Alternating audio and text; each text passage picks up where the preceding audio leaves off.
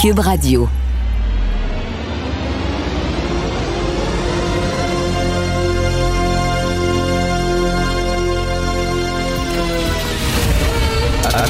Attention, cette émission est laissée à la discrétion de l'auditeur. Les propos et les opinions tenues lors des deux prochaines heures peuvent choquer. Peuvent choquer. Oreilles sensibles s'abstenir. Richard Martineau. Martino. Un animateur pas comme les autres. Richard Martineau. Cube Radio. Bonjour, bon mercredi, merci d'écouter Cube Radio. Hey, un message à tous ceux, là, ceux et celles qui veulent euh, ouvrir un, un studio de radio, un studio de télé, là. Euh, écoutez, il faut que vous aménagiez au coin de Berry, Sainte-Catherine, c'est la place. C'est la place, c'est vraiment un coin extrêmement stimulant. On sent que c'est là que ça percole. C'est là où euh, il y a les forces vives du Québec. Et en plus, le livreur de journaux est particulièrement bon dans le coin ici. On a tous les journaux chaque matin. Et que dire du stationnement, c'est un charme. Donc, euh, vraiment, c'est le coin où il faut absolument s'établir. Euh, j'entendais, j'entendais une, de la radio qui disait on chiale tout le temps contre les jeunes. Pourtant, ils ont répondu massivement à l'appel de la vaccination. Geneviève Peterson qui disait ça. Ça va bien la vaccination chez les jeunes. Euh, Geneviève, peut-être que c'était un vieil extrait de ton émission qui circule maintenant parce que ça a commencé fort, effectivement, mais là, ça stale. Ça plafonne. Et là, il y a seulement 63% des 18-29 ans qui sont vaccinés, ce qui n'est pas beaucoup. Vraiment, je ne sais pas, le message ne passe pas. Et là, on tente de les attirer, cette tranche d'âge-là, les jeunes, on tente de les attirer un peu partout à travers le monde en leur donnant des cadeaux. Alors, des loteries, hein, des loteries où tu peux gagner un million de dollars, mais il faut que tu sois vacciné pour participer à la loterie. Ça, ça, tu sais, quand on dit le, le passeport vaccinal, ça crée une inégalité. Mais Christy, tu sais, en disant euh, pour participer à une loterie d'un million, il faut que tu aies fait ça. Je trouve que c'est assez, euh, c'est assez injuste. En bref, une loterie, il y a des rabais dans des commerces, il y a des gens qui donnent de l'argent, il y a des gouvernements qui donnent de l'argent. 50 dollars si tu te fais vacciner. Il y en a, c'est des beignes, des Krispy Kreme. Ça, c'est bon, hein? Tu te fais vacciner pour ta santé, puis on te donne un gros crise de beignes, là. Être sûr que ça soit très mauvais pour ta santé. Il y en a, c'est de la pizza, des piercings. Tu sais? Hein? Tu te fais vacciner, hein? viens ici, là, on va, on va te percer le nez, puis on va te mettre, euh, on va te mettre un anneau dans le nez. En Chine, on donne des œufs. Alors, on donne euh, des œufs frits, cuits, euh, brouillés, tournés, je sais pas, sunny side up. On donne des œufs aux jeunes et il y a certaines personnes, certains organismes et gouvernements qui donnent de l'alcool et du cannabis. Moi, je dis, pourquoi pas une pipe? Pourquoi pas? Non, mais allons-y, là. Tu te fais vacciner une pipe, deux, ta, deuxième dose, deux pipes. Non, mais tu sais, ça a l'air que se faire vacciner maintenant pour ta propre santé, pour te protéger, non, non, c'est pas suffisant. Te faire vacciner pour protéger les autres, hein, pour essayer de- d'atteindre une immunité collective le plus rapidement. Non, non, non, non. What's in it for me? What's in it for me? C'est quoi le cadeau, là? Ça, ça me fait penser à mon fils, là. Sais, s'il veut nous aider à faire la vaisselle ou je sais pas quoi, ranger la vaisselle, vider la vaisselle, tout ça, là, faut, faut négocier avec lui. Vas-tu m'acheter un manga? Mon fils tripe ses mangas. Achète-moi un manga. On va aller chez Otaku sur Saint-Denis, euh, une librairie de manga, puis tu vas m'acheter. Non, il n'y a pas de manga, Christy. Hey, nous, euh, t'as 13 ans, là. Peux-tu, s'il te plaît, participer aux tâches de maison? Non, non, non, faut négocier. OK, on va te donner euh, deux piastres. Come c'est quoi cette affaire-là? What's in it for me? Tu veux que je me fasse vacciner? Tu me donnes quoi? Je te donne rien. Je te donne la santé, c'est pas assez, ça? Tabarnouche, il faut leur donner des cadeaux. Quand même, il faut le faire. Je vous conseille de lire la chronique de Régent Tremblay aujourd'hui. Euh, Maud Boutet m'a dit, faut que tu lises ça. J'ai, lu ça sur mon, sur mon, sur mon cellulaire, parce qu'on on a pas reçu les journaux le matin. Sur mon cellulaire, il n'y a rien là. Sur mon cellulaire et... euh, et c'est très bon sur euh, le Canadien de Montréal, soudainement, là, tu sais, on n'a pas le droit de vendre de la bière après 11 heures, mais là, quand le Canadien joue, waouh! Les nuages se dispersent dans le ciel, il y a un gros rayon de soleil, puis là, oui, vous avez le droit. Pourquoi? Parce que le Canadien joue. Ça, c'est important. C'est vraiment... euh, notre religion. Connaissez-vous l'avocat Stéphane Enfield? Vous connaissez certainement. Alors, Stéphane Enfield, je crois qu'il euh, demeure à Mascouche. En tout cas, il l'a mis sur sa page Facebook. Une résidence pour personnes âgées à Mascouche qui est en train d'être construite. 38 millions de dollars pour 48 places. Je répète, 38 millions de dollars pour 48 places, ce qui revient à 792 000 piastres la place. Hein? Moi, je savais pas qu'on était riche comme ça. J'en avais aucune idée. Le Canada, il arrête pas de signer des chèques, la PCU, puis tout ça, à gauche, à droite, par ouais, des projets. On en a, on en a de l'argent. Là, vous avez vu, là, on va construire 46 maisons des aînés pour un total de 2,4 milliards de dollars. Mais là, c'est ce qu'on prévoit. Attendez, c'est sûr qu'on va buster ça. On est au Québec. Et là, il y a neuf euh, appels d'offres qui ont été annulés. Pourquoi les soumissions sont trop élevées? Mais qu'est-ce que vous voulez? Les, matériaux de construction sont extrêmement chers. Donc, les entreprises arrivent avec des soumissions qui sont trop élevées et euh, on les a annulées, mais ça va coûter cher, cette affaire-là. Ça va coûter super cher. Je ne savais pas qu'on avait autant d'argent que ça euh, au Québec et au Canada euh, c'est complètement hallucinant. Et je reviens sur, euh, bien sûr, 13e féminicide. C'est absolument horrible, c'est tragique. Geneviève Guilbeault, hier, tu sais, les politiciens, ils disent, ils, ils veulent pas choquer les gens. Ils veulent, euh, ils veulent les flatter dans le sens du poil. Ils veulent dire aux gens ce que les gens veulent entendre. Mais elle, elle a dit une vérité qui est dure, qui est dure à prendre. Peut-être que les gens veulent pas l'entendre, mais qui est malheureusement vraie. Elle dit même si le gouvernement en arrive avec plein de réformes, puis plein d'argent, puis tout ça, on ne pourra pas protéger toutes les femmes. On ne peut pas être présent dans chaque maison du Québec, dans chaque chambre à coucher du Québec, dans chaque salon du Québec pour voir qu'est-ce qui va se passer. Bien, c'est certain qu'il faut continuer à financer les maisons euh, qui aident les femmes victimes de violences. C'est certain qu'il faut continuer à financer les réseaux qui aident les hommes en détresse, qu'elle a dit, mais euh, on ne peut pas être partout. Et ça me fait penser à une chronique que Joseph Facal a écrite il y a quelque temps où il disait on en demande trop à l'école. Avant l'école, c'était quoi? C'était le français, euh, les mathématiques, euh, la géographie, l'histoire. C'était à peu près ça, là. Euh, science. Mais là, on demande, tu sais, à l'école de, de parler de tous les problèmes sociaux qui traversent la société. Si, je sais pas, la, la les, les, les, jeunes qui sont trop sexués, bon, on va en parler. L'obésité, ben, on va en parler. les relations sexuelles, on va en parler. les, les, les problèmes de genre, on va en parler à l'école. On demande à l'école, l'école est en train de craquer de tout bord, tout côté, parce qu'on demande à l'école de prendre quasiment, de se substituer aux parents. Et, euh, et, je pense que c'est un peu comme ça avec le gouvernement. On demande au gouvernement de, de, de nous de nous assurer que tout va aller bien. Aucun enfant va être maltraité par ses parents. Aucune femme va être battue par son conjoint parce que le gouvernement va prendre en charge tous nos problèmes. Je viens Guilbeault, ce qu'elle dit, c'est que c'est pas comme ça que ça, fonctionne. Puis il va falloir, nous, en tant que professeurs, médecins, euh, amis, euh, pères, il va falloir, nous autres aussi, ouvrir l'œil et les oreilles. Et pendant trop longtemps au Québec, vous savez comment c'était, Aurore Gagnon, la petite Aurore d'enfant martyr, tout le village savait qu'elle se faisait battre, qu'elle se faisait maltraiter par sa belle-mère, tout le monde fermait sa gueule, c'était, c'était pas de mes affaires, c'est pas de mes affaires. Ah, il faut pas se mêler des affaires des autres. Puis ça, cette mentalité-là, malheureusement, elle persiste.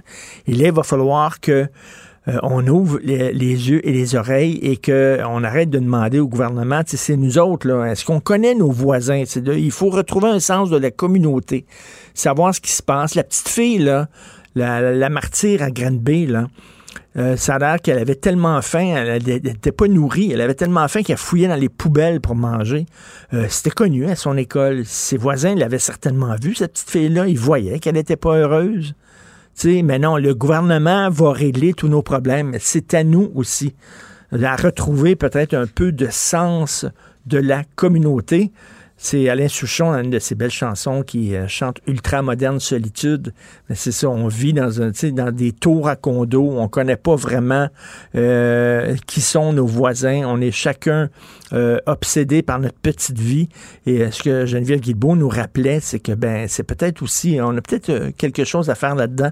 Comme disait le, le fameux proverbe africain, ça prend un village pour élever un enfant, mais ça prend un village pour sauver un enfant, ça prend un village pour protéger une femme aussi. Vous écoutez Martineau.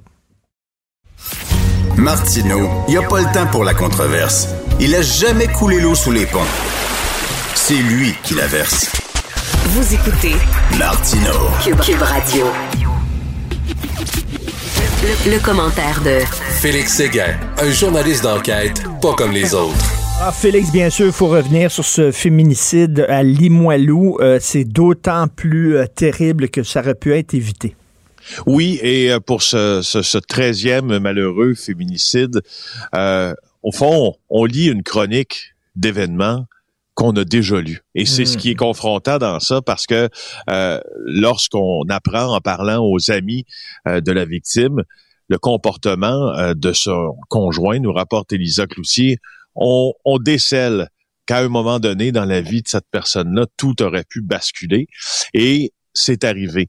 Alors, une des amies euh, et des confidentes de la victime euh, a confié à ma collègue, je sais qu'il l'avait déjà frappée, elle était victime de violence conjugale, elle me l'a dit. Donc, c'était connu.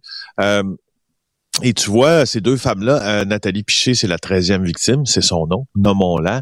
Euh, elle avait connu son ami sur un site d'entraide pour les victimes de, de, de mariage frauduleux. Elle s'y était confiée sur sa relation. Elle voulait obtenir de l'aide. Mm-hmm. Et puis, tu vois, même dans cette euh, dans cette logique, ce n'est pas une logique, dans cette dynamique euh, complètement viciée, Nathalie Piché, 55 ans, elle s'était mariée l'automne dernier à Nourdine Mimouni, qui est euh, le prévenu dans ça qui a été accusé. 33 ans, euh, Mimouni. Alors, euh, ils s'étaient rencontrés sur Internet. Quelques mois après, ils se marient. Le mariage faisait pas l'unanimité au sein de la famille, selon les informations de ma collègue. Euh, et tu vois, même quand elle quand elle l'a marié, après le mariage, elle aurait découvert qu'il s'affichait, lui, sur des sites de rencontres pour avoir des aventures avec des jeunes femmes. Alors, tu vois, euh, et, je trouve que la chronique euh, que tu rends ce matin est mhm. tout à fait à point. C'est-à-dire que tu relèves dans ta chronique d'aujourd'hui les commentaires de la ministre oui. hier. Hein? Euh, et, et c'est vraiment bien dit parce que, donc, elle, la vice-première ministre et ministre de la Sécurité publique énonce une vérité que l'on connaît tous, mais qu'on ne veut pas rapporter tous. Il sera pas possible, dit-elle, d'empêcher tout. Et que je peux t'avouer quelque chose, Félix. J'ai écrit ce texte-là hier et j'étais vraiment pas sûr. J'étais vraiment pas sûr et je l'ai laissé reposer. Je me dis, je sais pas si je l'envoie. Je vais peut-être écrire un autre texte parce que j'avais peur que les gens disent, ben c'est ça. tu étais en train de dire qu'il faut baisser les bras, on peut rien faire, mais c'est pas ça que je dis. Mais c'est vrai que le gouvernement ne peut pas être présent dans chaque maison, dans chaque chambre à coucher. C'est notre responsabilité en tant que citoyen aussi de faire attention. Non, et, et, et, je t'ai déjà dit à cette antenne des mots semblables, mais énoncés euh, euh, différemment mm-hmm. que tu sais, le fameux, on, on, on galvaude ce terme-là de problème structurel, hein, parfois qui est souvent récupéré par les politiciens, mais mais la violence conjugale, la violence des hommes, la santé mentale des mm. hommes et la manière dont les hommes se comportent avec les femmes, quand on parle d'un problème que, qui réfère à une certaine structure, on est là et c'est pas le gouvernement de François Legault qui, euh, à coup de, de messages d'intérêt public, va changer aujourd'hui l'attitude euh, d'une certaine frange euh, masculine envers les femmes. C'est un, hmm. tu sais, l'homicide euh, intra intrafamilial là, parce que c'est un peu ce que c'est, mais on pourrait englober d'autres types aussi de crimes. Hein? Hmm. Euh, et, et, et depuis... Je reviens à ce, ce, ce proverbe africain, là, ça prend un village. Ça, ça prend, un village pour éduquer un enfant, ça prend un village pour protéger une femme. Ben justement, et tu le dis bien, ça fissure. Je, je, Mm. je, je te cite à ta propre antenne. Euh, on ne peut pas colmater les brèches qui fissurent depuis trop d'années déjà nos communautés. C'est pas le gouvernement qui va le faire Mm. aujourd'hui. Ça nous appartient. Ça nous appartient. Et ça, j'avais j'avais trouvé la remarque de François Legault euh, très à point euh, lorsqu'on était au début de la vague qui nous a amené à avoir 13 femmes qui se font tuer. Parlez à vos gars. Parlez à vos Mm. fils. Parlez. Alors, tu sais qu'on a, on a vraiment tous, tous une responsabilité là-dedans et de euh, et de re- rejeter la gestion, si tu veux, euh, et l'encadrement euh, de la santé des hommes sur le gouvernement, serait une chose extrêmement facile. C'est vrai que encore encore une fois dans les problèmes de structure, il y en a dans les ressources disponibles pour les hommes, mais il y en a aussi dans notre tolérance à certains comportements que l'on voit autour de nous. On voit les messages d'intérêt public, euh, ceux qui sont diffusés à la télé, à la radio. On peut dire que c'est bien parti, mais Mhm. on peut pas Mhm. dire qu'il faut s'en remettre que, que, qu'aux mains du gouvernement. Voilà. Non, non, c'est vraiment, c'est vraiment dégueulasse. Et j'ai trouvé quand même assez courageuse Geneviève Guilbeault de, de tenir ces, ces propos-là. C'est une vérité qui est pas facile à entendre. Parlant euh, de, ben, de, de, de, meurtre, euh, écoute, il y a deux, le, le corps de deux hommes qui ont été retrouvés à Saint-Hyacinthe. C'est quoi ça? C'est très Ouais. nébuleux, hein? C'est assez bizarre, hein? Euh, il s'agit des corps d'Alain Lacombe, 53 ans, et de André Mastaille-Vogel, euh, 70 ans. C'est la Sûreté du Québec qui a dévoilé les euh, identités ce matin. Les deux corps ont été découverts mardi après-midi euh, dans un appartement là, qui semble être euh, situé en haut d'un d'un bar.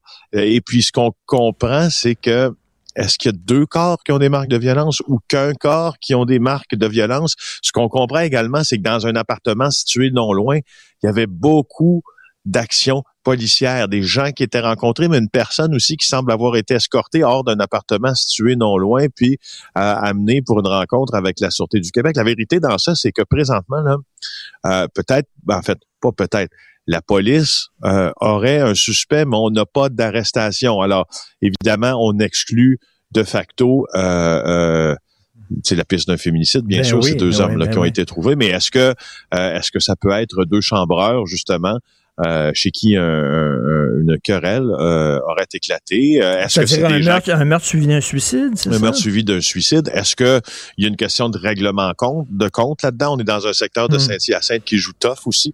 Alors, euh, on va suivre ça au cours de la journée, mon cher. Écoute, un combat d'une femme canadienne pour faire retirer ses vidéos de Pornhub, c'est incroyable, ça, quand même. Il y a des vidéos de toi qui circulent et il faut que tu te battes. là. Vraiment, c'est la croix et la bannière pour demander à un organisme d'arrêter de faire circuler ces vidéos-là.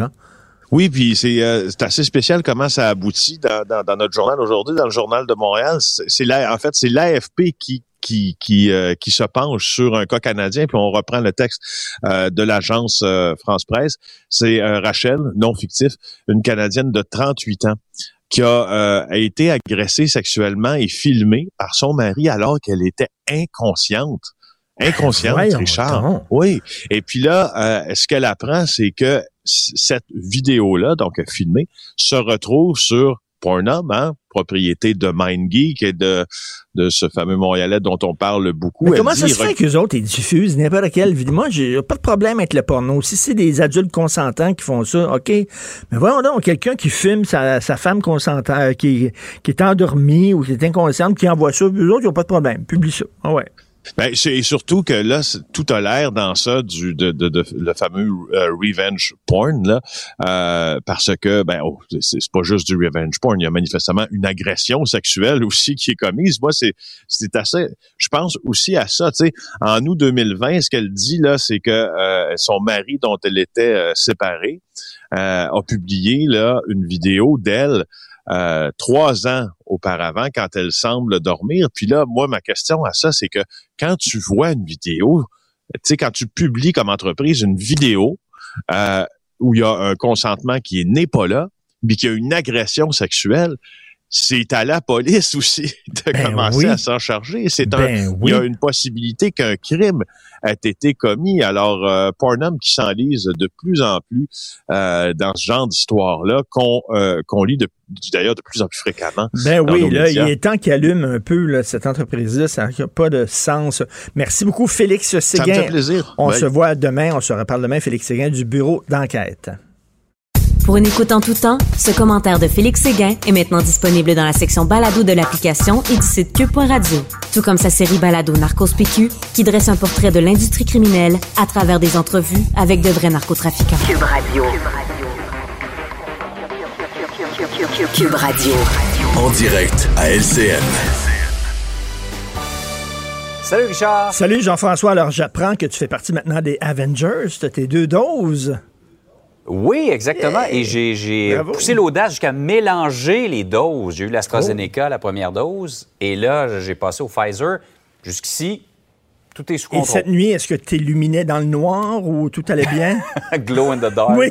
non, ça, ça- ça a plutôt bien été, je te dirais. Je suis à l'affût du moindre signe, mais j'ai pas eu d'effet secondaire pour la première dose AstraZeneca. J'en sens pas non plus. J'ai des gens autour de moi qui ont combiné également, qui n'ont pas eu euh, d'effet secondaire. Bon, un petit Alors, on se croise cocktail. les doigts, ça va bien. OK. Oui, exact. Euh, On, euh, on te voyait avant la pause avec tes lunettes de soleil, c'est que tu es ébloui par les, les, euh, les projets de la CAQ euh, qui flashent énormément. Oui, ben- Le dernier en date, c'est la- Maison des aînés. Oui, moi, je suis, je suis convaincu qu'à la CAQ, il y a quelqu'un qui est dans une chambre secrète et qui euh, accouche de projets qui flashent, là, de projets, là, quand on Ouais. les écoute, on dit wow. Et j'imagine ce gars-là qui porte des lunettes de soleil. Il doit porter des lunettes funky, là. Et là, on va le voir, puis on dit, là, écoute, on a des problèmes avec les vieux. Il y a beaucoup de vieux qui sont morts euh, au début de la pandémie. Là. Il faut montrer qu'on fait quelque chose. Attends, les vieux, les vieux. Les vieux, c'est des aînés. Les aînés veulent pas aller dans les CHSLD, ils veulent rester chez eux, veulent rester à la maison. La, la maison. la maison des aînés. Oui. Super. Parfait. Là, maintenant, les écoles, tu sais, on manque d'orthopédagogues, les écoles tombent en morceaux. Il faut arriver avec quelque chose, une école, une école originale, une école expérimentale, expérience, laboratoire. Le lab école! Oui, c'est super bon. C'est excellent. Et maintenant, on a besoin de raviver l'esprit nationaliste des, gens. Là. Tu sais, dans des petits musées, dans un musée, un, genre, un lieu, un, espace, un espace nationaliste. L'es- L'espace bleu, oui. Et je suis convaincu que ce gars-là existe. Il y a vraiment quelqu'un qui est comme ça. Et c'est vrai que ça flash, puis tu sais, ça a des lumières, puis Ouais. c'est beau, puis c'est shiny, ces projets-là. Mais tu sais, la maison des aînés, est-ce que c'est de ça dont on a besoin, ou plutôt des soins à domicile? On peut se poser la question. Est-ce que les labs écoles, c'est de ça qu'on a besoin, ou plutôt davantage d'orthopédagogues et de psychologues dans les écoles existantes? L'espace bleu, c'est bien beau. Il y a déjà des musées régionaux dans chaque région. Je veux dire, est-ce qu'on peut pas mieux les financer pour qu'ils parlent de leur région? Il y a un dédoublement. Bref, ils arrivent avec des projets qui sont très chaînés, très vavavoum. Mais bon, qu'est-ce que tu veux? Sais, euh, les garderies, on a besoin de garderies pour les petits-enfants, les enfants de 4 ans. Les garderies de 4 ans, oui. Écoute, je sais Bref, pas ce qu'ils vont sortir. Des beaux concepts marketing, mais est-ce qu'on atteint la cible? Non. Exactement, tout à fait. Ça donne un petit look euh, Luc Plamondon à tes lunettes de soleil. là. Je, je trouvais ça. Euh, on va parler de Claire Sanson. Claire Oui. Sanson qui s'est vue montrer la porte euh, de la CAQ. Elle va siéger euh, dorénavant comme indépendante. Disons qu'elle n'a pas tout à fait réussi sa sortie. Euh, Écoute, certains euh, diront qu'elle a presque couru après. Ben oui, te souviens-tu du livre Désobéir? C'était euh, l'autobiographie Oui. de Claude Charon. C'est drôle que tu me parles de ça. J'y ai pensé ce matin. J'ai fait pensé? parallèle dans ma tête. L'acte manqué. Hein? Alors, Claude Charon, Exact. avant d'être un animateur très aimé du public à TVA, il était bien sûr un ministre. On disait que c'était le dauphin de René Lévesque. là. On le voyait comme son successeur, extrêmement aimé, mais à un moment donné, il était tanné d'être dans la politique et il s'est fait pincer. Il a volé un manteau de cuir. Et là, les gens disaient, mais comment ça se fait qu'un un ministre comme ça important vole un manteau de cuir? Et lui, il a expliqué dans son autobiographie Désobéir que c'était un acte manqué. Il voulait sortir de la politique, il savait pas comment. Son inconscient lui a dit de voler un manteau. Bon, en tout cas, bref. Alors, il, il voulait sortir de la politique. On l'a sorti de la politique, effectivement. Il dit, comment tu peux être à la CAQ et tu es le gouvernement, justement, qui arrive avec des consignes sanitaires, puis là, tu donnes 100 dollars à un gars qui crie à la dictature, puis qui dit que la CAQ, c'est la dictature sanitaire, puis euh, ça... Euh, voyons, si vraiment tu pas d'accord avec ton propre gouvernement, ben tu quittes. Et là, tu fais une conférence de mhm. presse et tu dis, moi, je trouve que ça va trop loin, les, les consignes sanitaires, je ne suis pas d'accord avec ça mais tu donnes pas 100 pièces à un autre parti, le parti qui critique le plus ton propre gouvernement et en pensant mhm. que ça se saura pas. C'est certain que ça va se savoir. Alors, soit c'est un acte manqué. Si elle voulait vraiment quitter la... Mhm. Je, je l'ai croisé la semaine dernière, Mme Sanson, dans un restaurant. Je viens de te dire ça. Là. Mhm. Elle n'avait pas l'air ben, ben, euh, ben, ben contente d'être députée. Là. elle, va, être un peu tannée. Elle va être un peu tannée. Je pense qu'elle Elle respirait pas le bonheur, disons, depuis quelques années au sein de la Non, non. Ben, elle aurait aimé ça être ministre, c'était fru pas mal, tout ça, mais c'est une drôle de façon de quitter la politique. Il me semble qu'il euh, y a une façon avec un, pas mal plus de panache de le faire. Donc, écoute, mhm. j'attends son autobiographie, elle aussi. Euh, qui sait? Elle va peut-être tout nous expliquer. Désobéir, euh, volume 2. Volume 2, tout à fait. Bonne journée. Hey Richard, passe une belle journée avec tes lunettes de soleil. Non, non, tes, deux vaccins, ça flash pas mal. Salut, à Bonne journée. Salut, à demain. Martino, souvent imité, mais jamais égalé. Vous écoutez Martino, Cube Radio. Je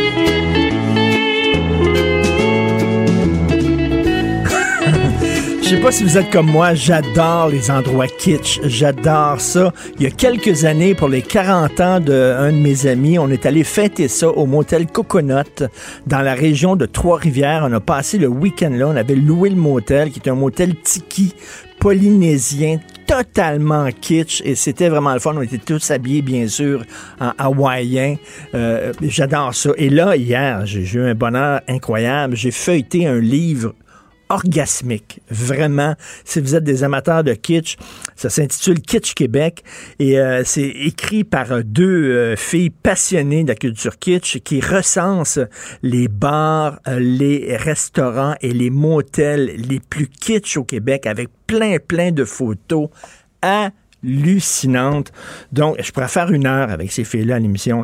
Caroline Dubuc est commissaire au design pour la ville de Montréal. Je trouve ça très le fun qu'une commissaire au design de la ville se lance dans un projet comme ça. Et Roxane Arsenault, co-directrice du Centre d'art et de diffusion Clark.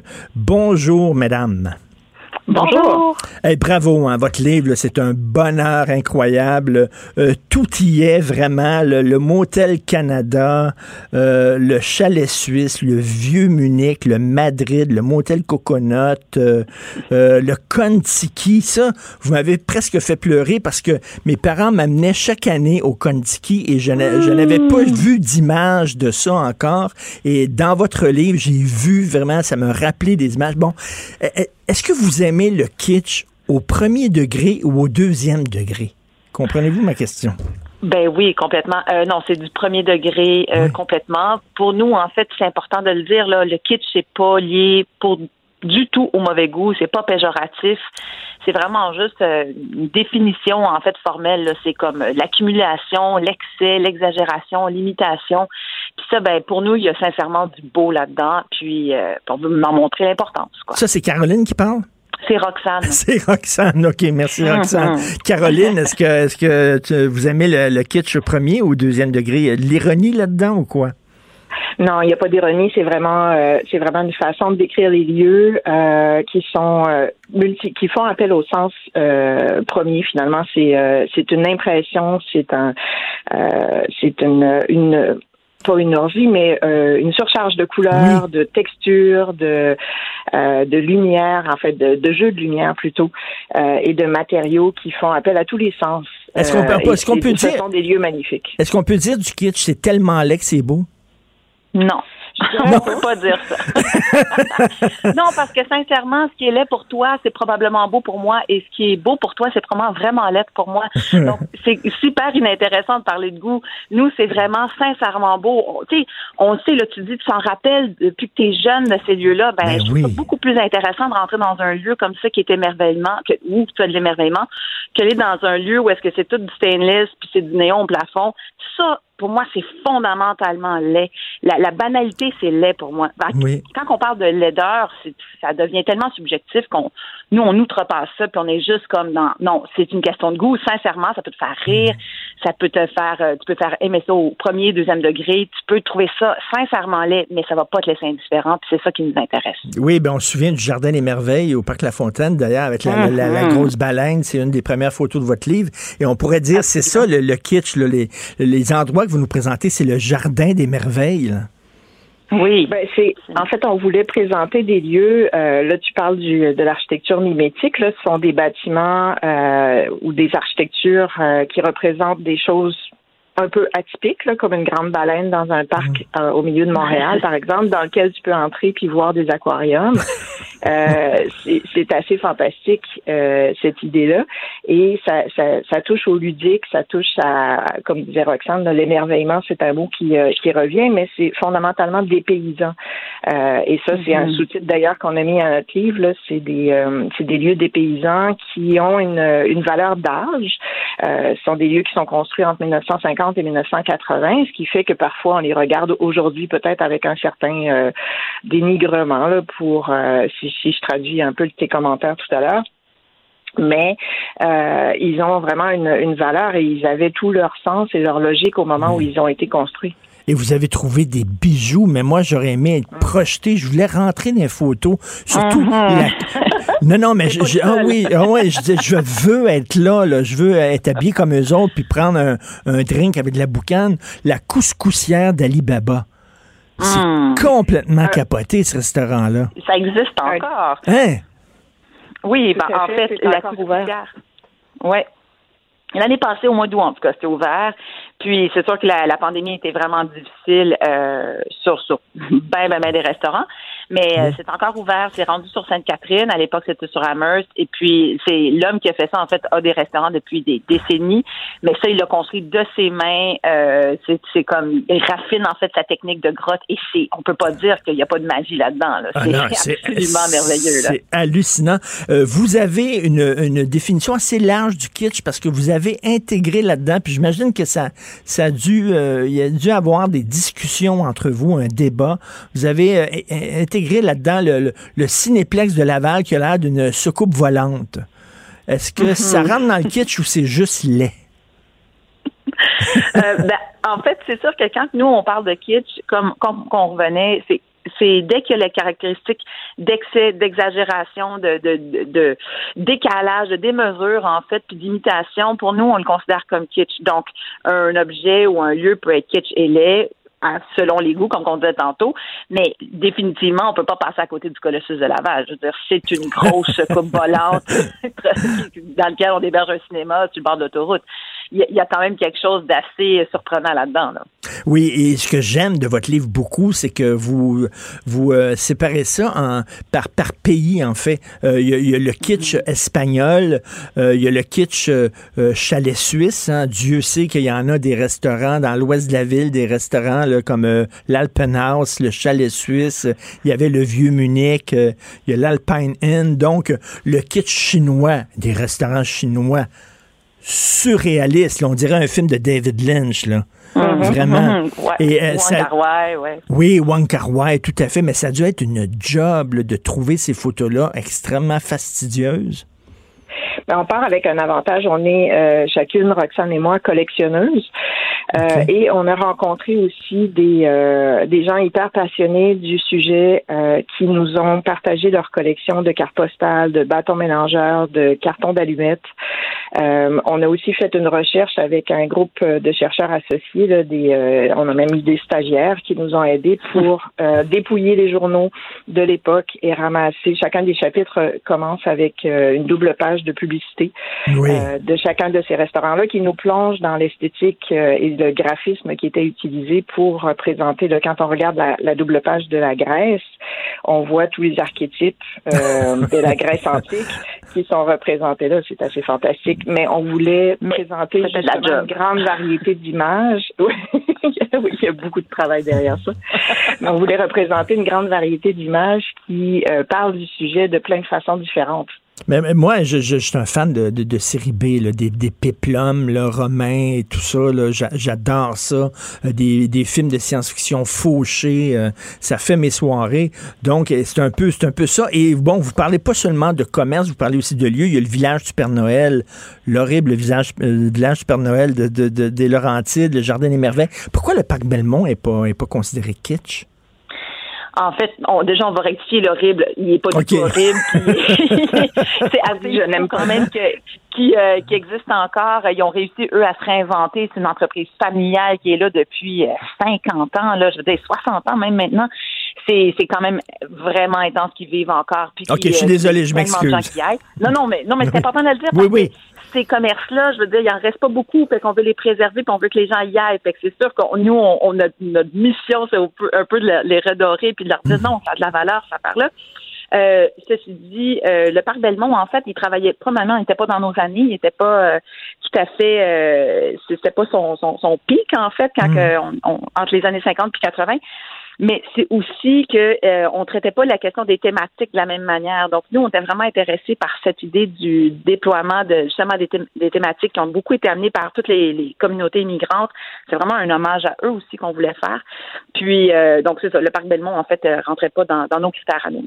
Et à la fin, ben il y, a une photo qui est triste pour les amateurs de kitsch, c'est la démolition de Kenny Wong, qui était uh-huh. un restaurant légendaire. Et quand on, quand on pense à ça, là, euh, il y, y, a des gens qui verront jamais le motel Canada à Brassard. Mhm. Ils l'ont démoli, qui était une splendeur avec des chambres thématiques complètement folles. Et euh, quand ils ont mis le bulldozer là-dedans, j'en ai quasiment pleuré. Est-ce que pour vous, c'est du patrimoine architectural qu'on devrait protéger? Ben oui, c'est une des raisons d'ailleurs de ce livre-là. On a recensé dans le, en fait, notre recherche comprend euh, probablement des milliers de lieux, mais dans le livre, on a recensé 250 lieux euh, avec euh, beaucoup d'informations sur chacun de ceux-ci et, comme tu le disais, énormément d'iconographie. C'est important de, de faire valoir euh, ces lieux-là. On a tendance à pas considérer comme euh, comme étant du patrimoine des lieux plus jeunes, des lieux associés au, commerce, euh, alors que là, on, des décors intérieurs aussi. Alors que là, on leur donne une, certaine lettre de noblesse, on les fait connaître, on diffuse ça et on espère amener de, une, une, certaine attention de la part des municipalités, des groupes, des sociétés historiques aussi, pour peut-être les considérer différemment. Puis idéalement, il faut soutenir ceux qui restent encore, donc y aller les encourager, leur dire qu'on aime ça. Parce qu'il y en a 20 mhm. qui sont encore ouverts. Euh, mais pour les autres, peut-être que euh, on peut réfléchir à une certaine sauvegarde, un maintien, une transformation. Il y a toute la vague du reprenariat où lorsque euh, des commerces ferment, euh, il peut y avoir d'autres d'autres personnes, d'autres groupes, d'autres restaurateurs, par exemple, qui reprennent les lieux et font vivre le décor dans de nouvelles façons. Comme le Motel Canada, par exemple, aurait pu être repris par une nouvelle génération, puis aurait pu être c'est ça, pourrait encore, euh, pourrait survivre, aurait pu survivre, mais. Ben oui. non, non, mais il y en a encore qui, sont, qui sont toujours là. Je, pense à un bar où je suis allé, le bar Western, le, bar Aspébiac, euh, qui, est super le fun. Euh, il y a plein, il y a plein d'endroits. Le, le, jardin Tiki, qui ont démoli, je crois, c'est fermé. C'est l'endroit où se tenait Claude Blanchard. C'est pas démoli encore, mais ça a été euh, acheté, pillé complètement, puis euh, laissé à l'abandon. Évidemment, l'Orange Julep sur Descaries, euh, mm-hmm. l'hôtel Rubifouz aussi sur Descaries, qui est vraiment très spécial. Donc, c'est vraiment... Et chez vous, c'est comment chez vous, Caroline et Roxane? ça ressemble-tu un peu à ça, quoi? ben, chez nous, Roxane, euh, oui, euh, c'est, ben, avant c'était toute thématique, chaque pièce avait euh, son thème.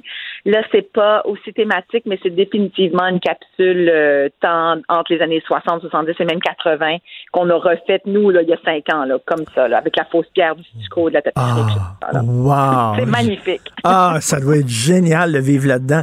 Mais bref, bravo pour votre livre. Moi, je suis rentré là-dedans comme dans un bain chaud là, puis j'avais comme un, un volcano dans les mains là conservé au Kondiski. C'est la fête des pères dimanche. Si vous cherchez un, cadeau à donner à votre père, écoutez, c'est ça cherchez pas, là. C'est euh, Kitsch Québec. C'est absolument génial. Et euh, un documentaire?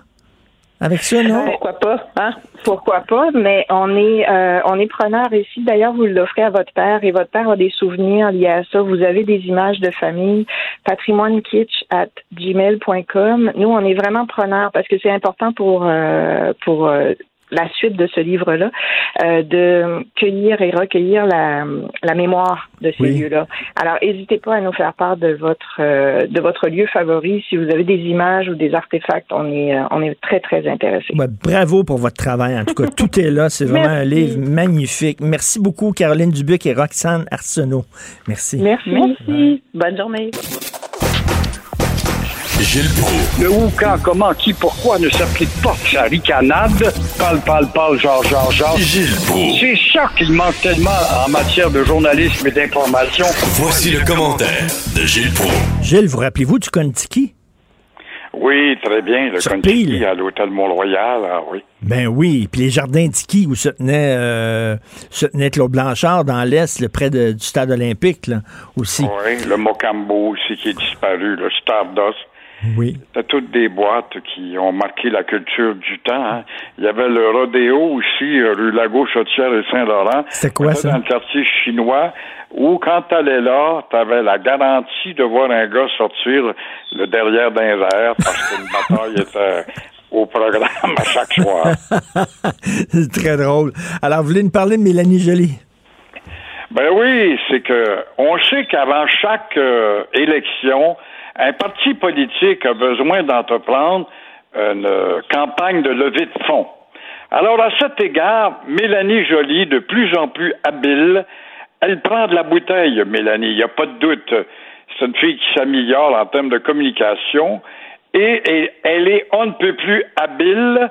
Elle vient de faire le plein de votes au Québec sans demander de l'argent avec sa réforme sur le français.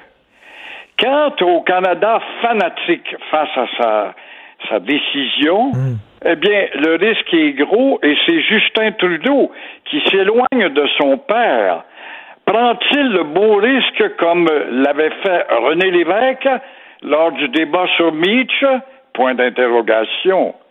Et euh, si ces fanatiques du Canada anglais ne comprennent pas que ce que la CAC, parce qu'on plaît à la CAC, la CAC est populaire d'un sondage, la CAC n'est pas un parti séparatiste après tout, mais pour eux autres, t'as pas le droit au changement ces fanatiques bornés, que ce soit Globe and Mail, Toronto Star et compagnie. Alors, c'est incroyable de voir qu'ils ne voient pas dans cette coalition rien d'autre qu'une formation de Legault comparable à une union nationale moderne comme l'était en son temps Duplessis, qui était un autonomiste. Mais le fanatisme rend sourd et aveugle. Je suis pas un fan de Justin Trudeau, mais faut le dire, c'est quand même assez audacieux son pari de dire oui, bon, le Québec c'est en français parce qu'il y a une gang d'anglophones au Canada anglais qui vont capoter, vont coller au plafond. Ben, c'est vraiment de prendre une distance parce que le père dirigeait le Canada, lui, pour neuf provinces contre une. Puis euh, il s'était fait élire en disant on mettre le Québec à sa place, qui était revendicateur dans ce temps-là avec l'Union nationale de Daniel Johnson et le PQ qui va naître. Et ça faisait un beau capital à bâtir au Canada. Mais aujourd'hui, le Trudeau s'est bien aperçu dans l'élection qu'il a drôlement besoin du Québec, qui a affaire à un gouvernement qui n'est pas en décrépitude, mais en ascension constante. Il voit bien que l'indépendantisme est mort ou presque mort. Alors, euh, allons-y pour l'autonomisme, quoi. Et euh, euh, la lutte aux armes à feu, on a déclaré la lutte aux armes à feu. Selon vous, ça fera pas ben ben peur aux bombes? Ben non, parce que la lutte aux, armes à feu, qui se trouve entre les mains de ces jeunes voyous à Montréal-Nord ou à l'hiver des Prairies, leur fera-t-elle peur quand on annonce cette nouvelle escouade là avec la mairesse? Euh, on a beau dire oui, oui, la police va déjà agir puisqu'elle a saisi 250 armes à feu.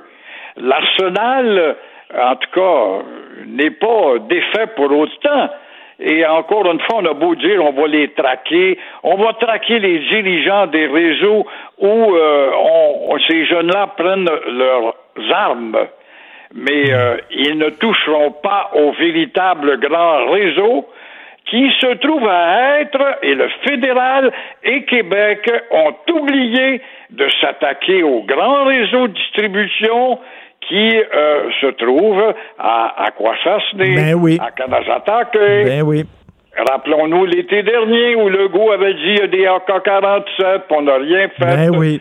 Alors là, on voit bien qu'on va s'attaquer à un problème politique et non pas un problème criminel et on y touchera pas. C'est ça. Si on veut lutter contre les armes à feu, qu'on lutte contre toutes les armes à feu et qu'on a la source. Mais là, non, on n'en rentrera pas. On l'a vu, là, quand elle s'attaquer, là, la SQ euh, veut rien savoir, veut pas entrer là. Est-ce que vous allez monter à genoux les marches de l'oratoire, Saint-Joseph? Mais mon cher Richard, ce matin même et cet après-midi, euh, la foule va grossir. L'oratoire Saint-Joseph euh, se voit supplier euh, de la part de ces fanatiques qui euh, se mettent à la prière, tout d'un coup à genoux, monter marche et supplier le frère André d'aider le Canadien ce soir. Mais les prières seront-elles exaucées? On en doute parce que la basilique, ils ne le savent pas, est fermée au même titre que le Centre Bell à cause de la COVID. Alors voilà l'infantilisme au Québec. La fille ou les filles qui ont écrit le livre sur le kitsch, c'est-à-dire Oui. le kétanisme, ça doit être un livre mauditement épais parce qu'on en a beaucoup des exemples. On peut être oublié aussi les fanatiques du Canadien de Montréal qui, à 70 ans, avec leur bédaine, ont un chandail du Canadien dans les estrades, avec une bouteille de bière à 12 piastres, puis un hot dog à 9 piastres, et un petit enfant de 8 ans qui devrait être à la maison en train de faire ses devoirs à 10 heures le soir. Ben oui, on n'a pas le droit de vendre la bière après 11 heures, sauf, sauf euh, au Centre Bell ou euh, les, les, les bars sportifs, où on peut, là, soudainement, parce qu'il y a les Canadiens qui jouent, on fait des exceptions. Quand même, c'est vraiment notre religion. là. Oui, ben voilà, tu le dis. Euh, Y a-t-il quelque chose qui a des exceptions au Québec en vertu de la Charte des droits et des règlements qu'on veut, que ce soit le Bill 21 ou pas, ou la loi?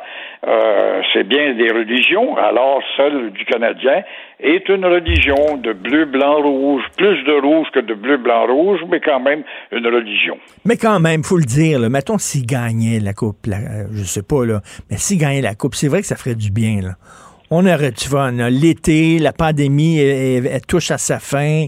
Le Canadien gagne la Coupe. Il me semble que ça serait, ça serait parfait. Ah, il n'y a pas de doute, on va passer des chandails du Canadien qu'on vend à profusion actuellement pour transformer ça en chandail T-shirt à manches courtes pour l'été. Les exhiber ces plages un peu partout en allant dans le bas du fleuve ou aux États-Unis. Il n'y a pas de doute. I'm proud to be Canadian. Merci, Gilles. À demain. À demain, au revoir. Joignez-vous à la discussion. Appelez ou textez le 187 Cube Radio 1877 827 2346. Alors, quand le Canadien va bien, les bars sportifs vont bien. Nous allons parler avec M. Jean Bédard, président de Sportscene, Sportscene, groupe qui gère la cage brasserie sportive. Bonjour, M. Bédard. Bon matin. Alors, quand le Canadien va bien, vous, vous êtes tout heureux, vous allez bien? Oui, absolument. Écoutez, c'est un petit peu euh, comment irréel de, de penser qu'on a réouvert nos restaurants le soir d'un septième match contre Toronto. Là, habituellement, on prépare toute notre année pour se préparer pour les séries, mais là, on a commencé, euh, euh, disons, assez fort. Mais évidemment, là, c'est c'est le fun parce que, bon, pour, pour les employés, évidemment, d'ouvrir dans un contexte comme ça, c'est le fun. Les consommateurs également, je pense, sont contents de parler d'autres choses que de pandémie. Euh, et le Canadien occupe bien euh, le plancher de ce temps-ci. Donc oui, euh, on est on est bien content, puis on souhaite que ça continue encore un petit bout. Ben oui, c'est- comme euh, c'est l'inverse d'une tempête parfaite. Une tempête parfaite, c'est quand tout va mal en même temps. Là, on dirait c'est quand tout va bien. Les gens sont de plus en plus vaccinés, le taux d'hospitalisation qui baisse, euh, les consignes qui se lèvent, le Canadien qui gagne, les gens qui peuvent aller dans les restaurants. On peut pas rêver de mieux là. Oui, effectivement. Euh, puis je, je compare souvent à mes collègues euh, à Toronto qui, eux, euh, ont probablement été beaucoup plus en retard sur le déconfinement que nous. Là, je pense que les terrains de golf ont ouvert six semaines plus tard que nous. Les livres sont perdus, puis il a fait moins beau que nous aussi, parce qu'il faut pas oublier, on a aussi un, un une super belle température là, depuis euh, depuis quelques semaines. Donc, euh, je pense qu'on on mène euh, malgré tout une bonne vie, puis on le mérite, puis je pense que les gens en profitent, puis c'est tant mieux pour tout le monde. Vous avez encore des consignes à faire respecter, des consignes sanitaires à faire respecter? C'est quoi la distance, euh, le masque quand on se promène dans le restaurant? Est-ce que c'est difficile euh, lorsqu'il y a un match, les gens sont là, ils sont échauffés, ils sont énervés, la bière, blablabla. Est-ce que c'est difficile de faire respecter les consignes avec tout ça? Oh. Oui, parce que ben en fait, c'est ça, là, tu sais, on est un peu, ça va bien, euh, les, les résultats sont bons, les gens sont contents de se voir. Euh, effectivement, des fois, ça se lève un peu. On comprend que des fois, même moi, à un moment donné, je suis rentré dans une place, j'avais oublié complètement mon masque parce que ça fait tellement longtemps que j'étais allé là que ma tête avait oublié qu'il fallait que je mette un masque et tout ça. Mais je pense qu'en général, les gens sont quand même euh, respectueux. Tu sais, je pense qu'on l'a eu euh, difficile. La première fois, c'était plus difficile, je dirais, la première vague. Euh, mais là, les gens, je pense, ont été quand même euh, conscients qu'on était un bon bout de temps euh, fermés, on, sont assez respectueux. puis, on souhaite que ça continue aussi de la façon que c'est fait. heureusement, je pense qu'on a quand même des mesures qui sont un peu graduelles en termes de nombre de personnes. Comme là, c'est deux personnes par table de deux familles. C'est pas comme un groupe de 14 ou 16 qu'on a à gérer. C'est beaucoup plus difficile. Donc, c'est plus facile. Puis nous, bien évidemment, on garde les tables distancées. On essaie de garder quand même là toute, euh, cette, euh, cette ce protocole-là. Et graduellement, là, on, va, on a tombé en zone jaune cette semaine. Ça commence à, s'améliorer. Puis on souhaite tomber en zone verte là, parce que j'ai quelques, j'ai plusieurs restaurants qui sont maintenant rendus en zone verte. Euh, mais ça se fait quand même bien là, de, notre côté, mais il faut être prudent. Non, puis il faut le dire, oui, il faut être prudent, mais en même temps, on va se le dire entre vous et moi, c'est fini, là. C'est fini, là. Ben, les, gens ont plus de plus Il y, a, plein de gens qui ont deux doses. On, peut, on va le dire, c'est terminé, là. Ben, je pense pas, mais je pense que ça va très bien parce qu'effectivement, moi, c'est ça qui, euh, qui me, me, réconforte beaucoup euh, au Québec. Je pense que les gens se sont fait vacciner. Euh, on va en avoir besoin pour l'automne. moi, je me rappelle, je disais à mes gens, l'année passée, quand on a réouvert, moi, j'ai vraiment réouvert un peu sur le bout des pieds, dans le sens où je m'attendais à ce qu'à l'automne, on est à refermer, puis on faisait attention, puis ils nous ajoutaient à chaque fois des nouvelles mesures. si vous vous rappelez, l'année passée, quand on a ouvert, on n'avait pas besoin de rentrer avec un masque dans un restaurant, puis tout, ça. Fait que ça, ça a été ajouté tout le temps. Moi, ce que j'ai dit, c'est que ce qui est le fun cette fois-ci, c'est que ça va être l'inverse. C'est qu'à un moment donné, on nous est arrivé cette semaine, justement, les lunettes de protection pour mes employés là, qui avaient de la buée, qui voyaient même pas leurs clients. Euh, ben, étant donné qu'on est dans zone jaune, on les enlève.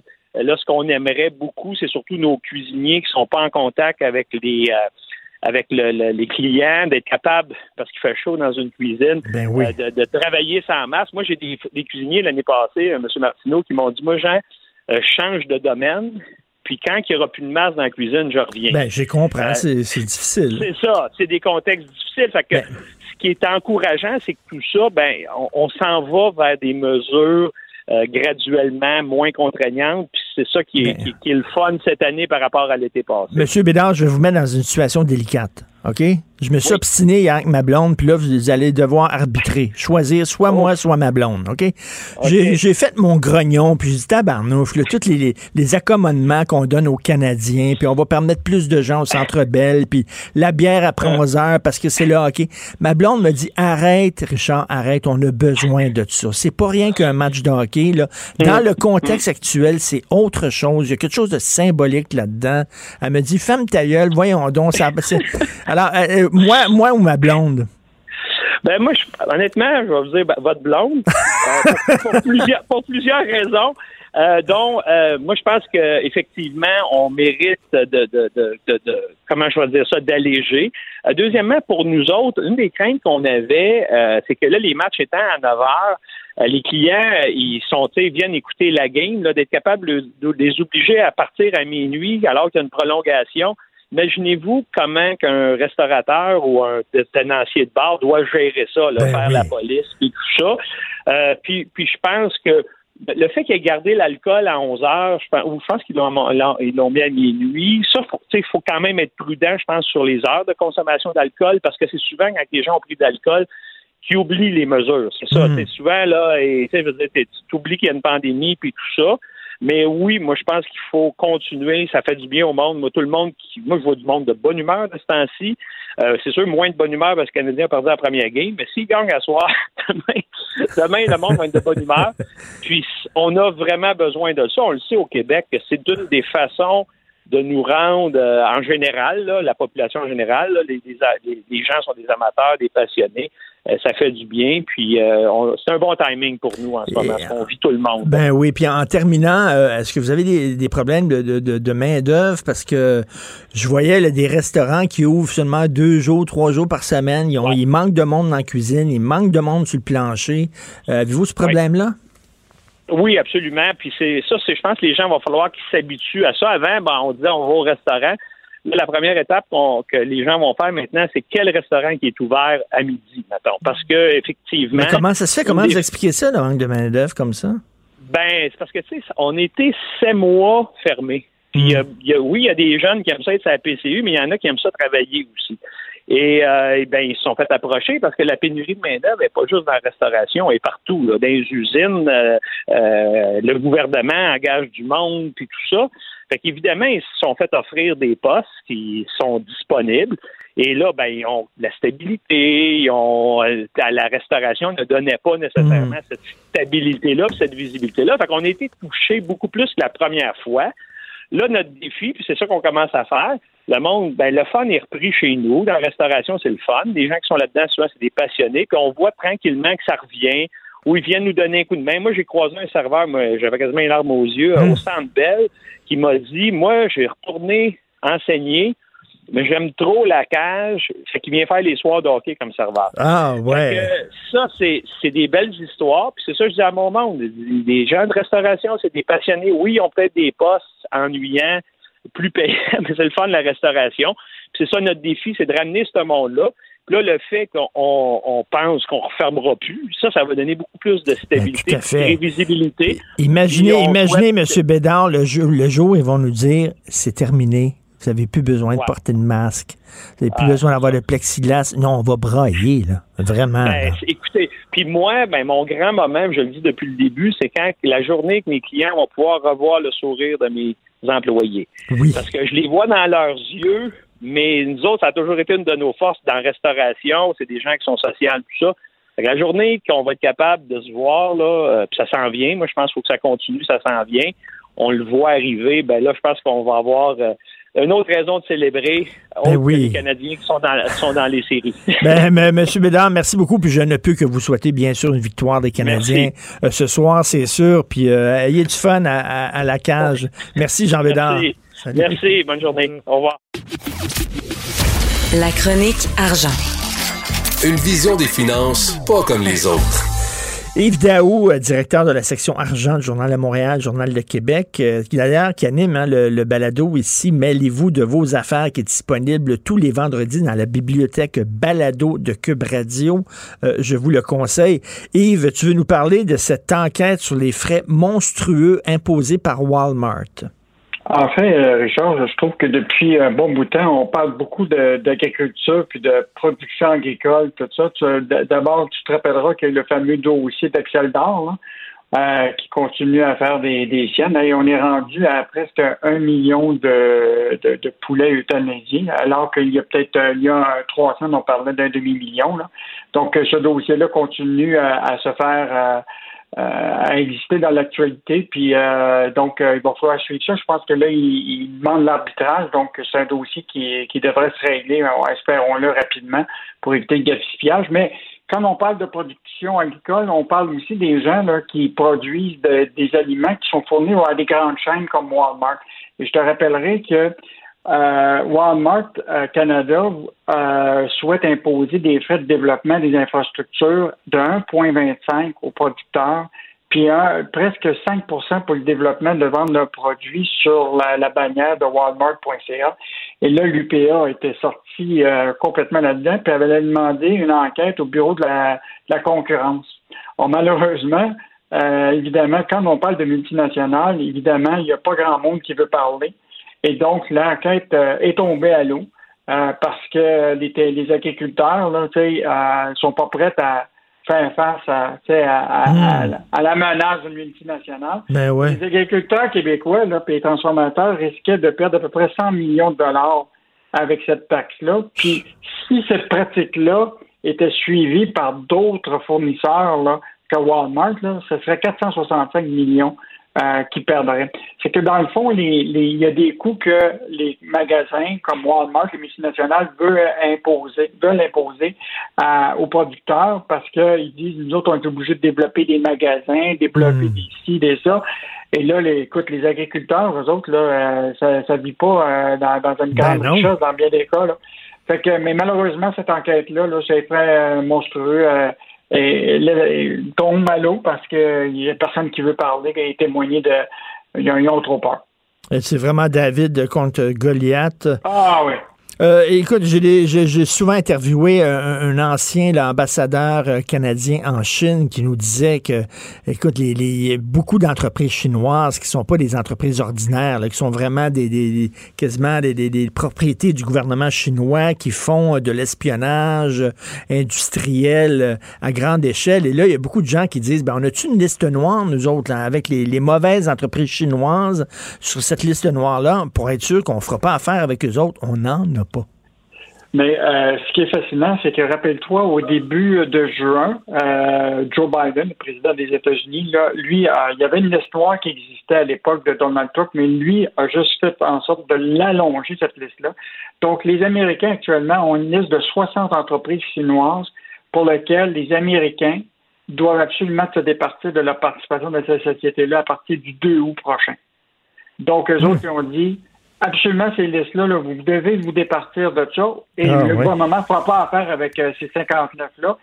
Et ça, ça comprend Huawei Technologies, ça comprend China Mobile. Euh, donc, euh, et ce qui est fascinant, c'est que le Canada n'a pas du tout de liste. et pourtant, c'est pas qu'ils ne sont pas au courant de ces dossiers-là. Garde la preuve, toutes les, comme tu disais, l'ancien diplomate Guy Saint-Jacques, qui dit que c'est clair que la majorité des gens euh, le disent déjà. Il y, a, un danger à faire faire avec des entreprises qui ont probablement des liens avec des, des, des, des, divisions militaires et, même euh, d'espionnage. Et rappelle-toi du euh, reportage sur Club là, La Brèche, le Canada, ben a estimé le risque de, de, du reporter Marc-André Sabourin, qui est excellent, qui montre très bien là, quel était le danger pour la sécurité et le renseignement au Canada avec euh, Huawei. Euh, et donc, euh, le Canada, ce qu'ils disent, on n'a pas de liste noire, puis ils disent la loi sur les investissements Canada, le processus qui existe actuellement est suffisant pour voir s'il y a une préoccupation en matière de sécurité nationale, mais ils veulent pas aller jusqu'à effectivement une liste noire. mettre une liste noire. et ça, c'est assez surprenant parce que hier, l'Union européenne puis le Canada ont annoncé un partenariat stratégique dans lequel ils veulent plus dépendre de la Chine au niveau des ce qu'ils appellent les, les, matériaux stratégiques, là, euh, des matières premières. Euh, mais pourtant, le Canada est pas prêt à faire le, pas additionnel d'établir une On est naïf, on est naïf. Les autorités américaines qui réclament, qui réclament plus de 25 millions de dollars à Air Canada, ben là, ils n'ont plus d'argent, ils ont tout, tout mis d'argent dans leur poche.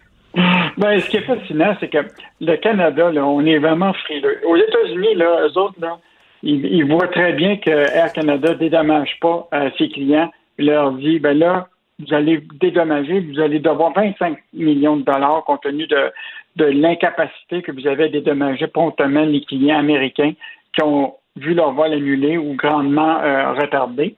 Euh, puis ça, c'est en vertu de la loi américaine, qu'un transporteur euh, aérien a généralement deux, deux à trois semaines pour rembourser un billet annulé au, Canada, au, client.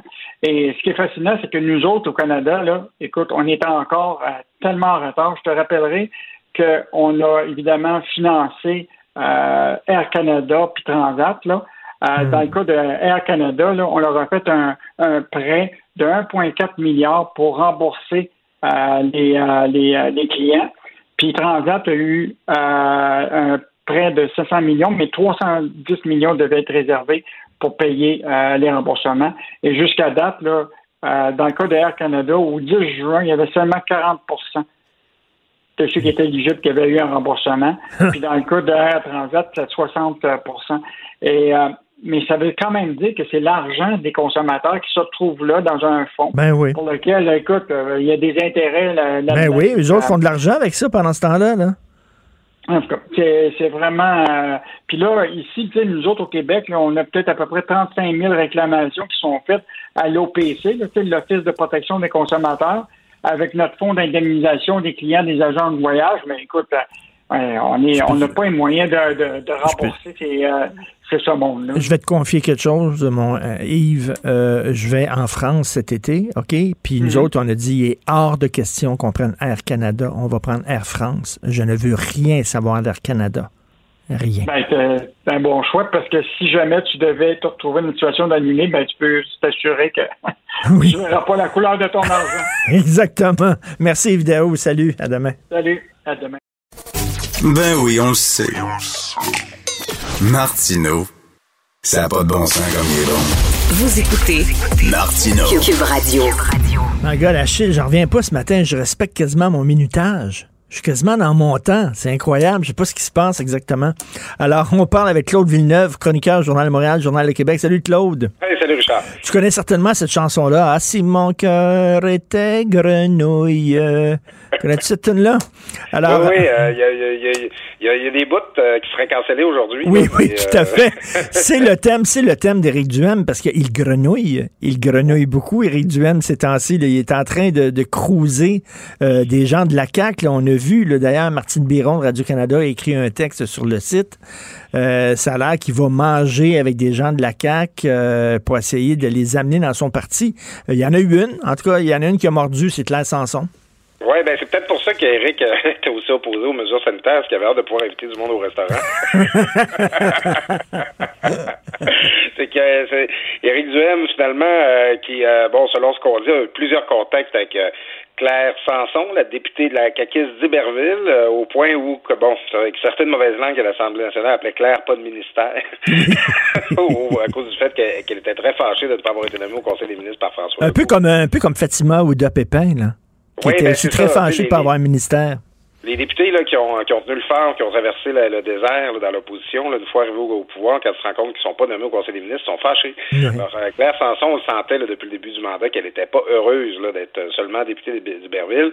Et ça s'est concrétisé par un don effectué, un don de 100 dollars, imaginez-vous, euh, au Parti conservateur mené par Éric Duhem depuis son accession euh, à, la direction. Mais attends une minute, pensais-tu que personne ne le saurait? Ben écoute, moi, c'est des mots de quelqu'un qui s'est, qui s'est fait démissionner. Elle, elle s'est congédiée. elle a posé un geste qui fera en sorte que François Legault n'aurait pas le choix de l'expulser. Mais eh est-ce que, est-ce que c'est l'équivalent du manteau de cuir volé de Claude Charon? Euh, ouais, ben, le manteau de cuir volé, c'est parce qu'il n'y a pas revenez-y, là. Tu sais, oui. pas de politique du tout.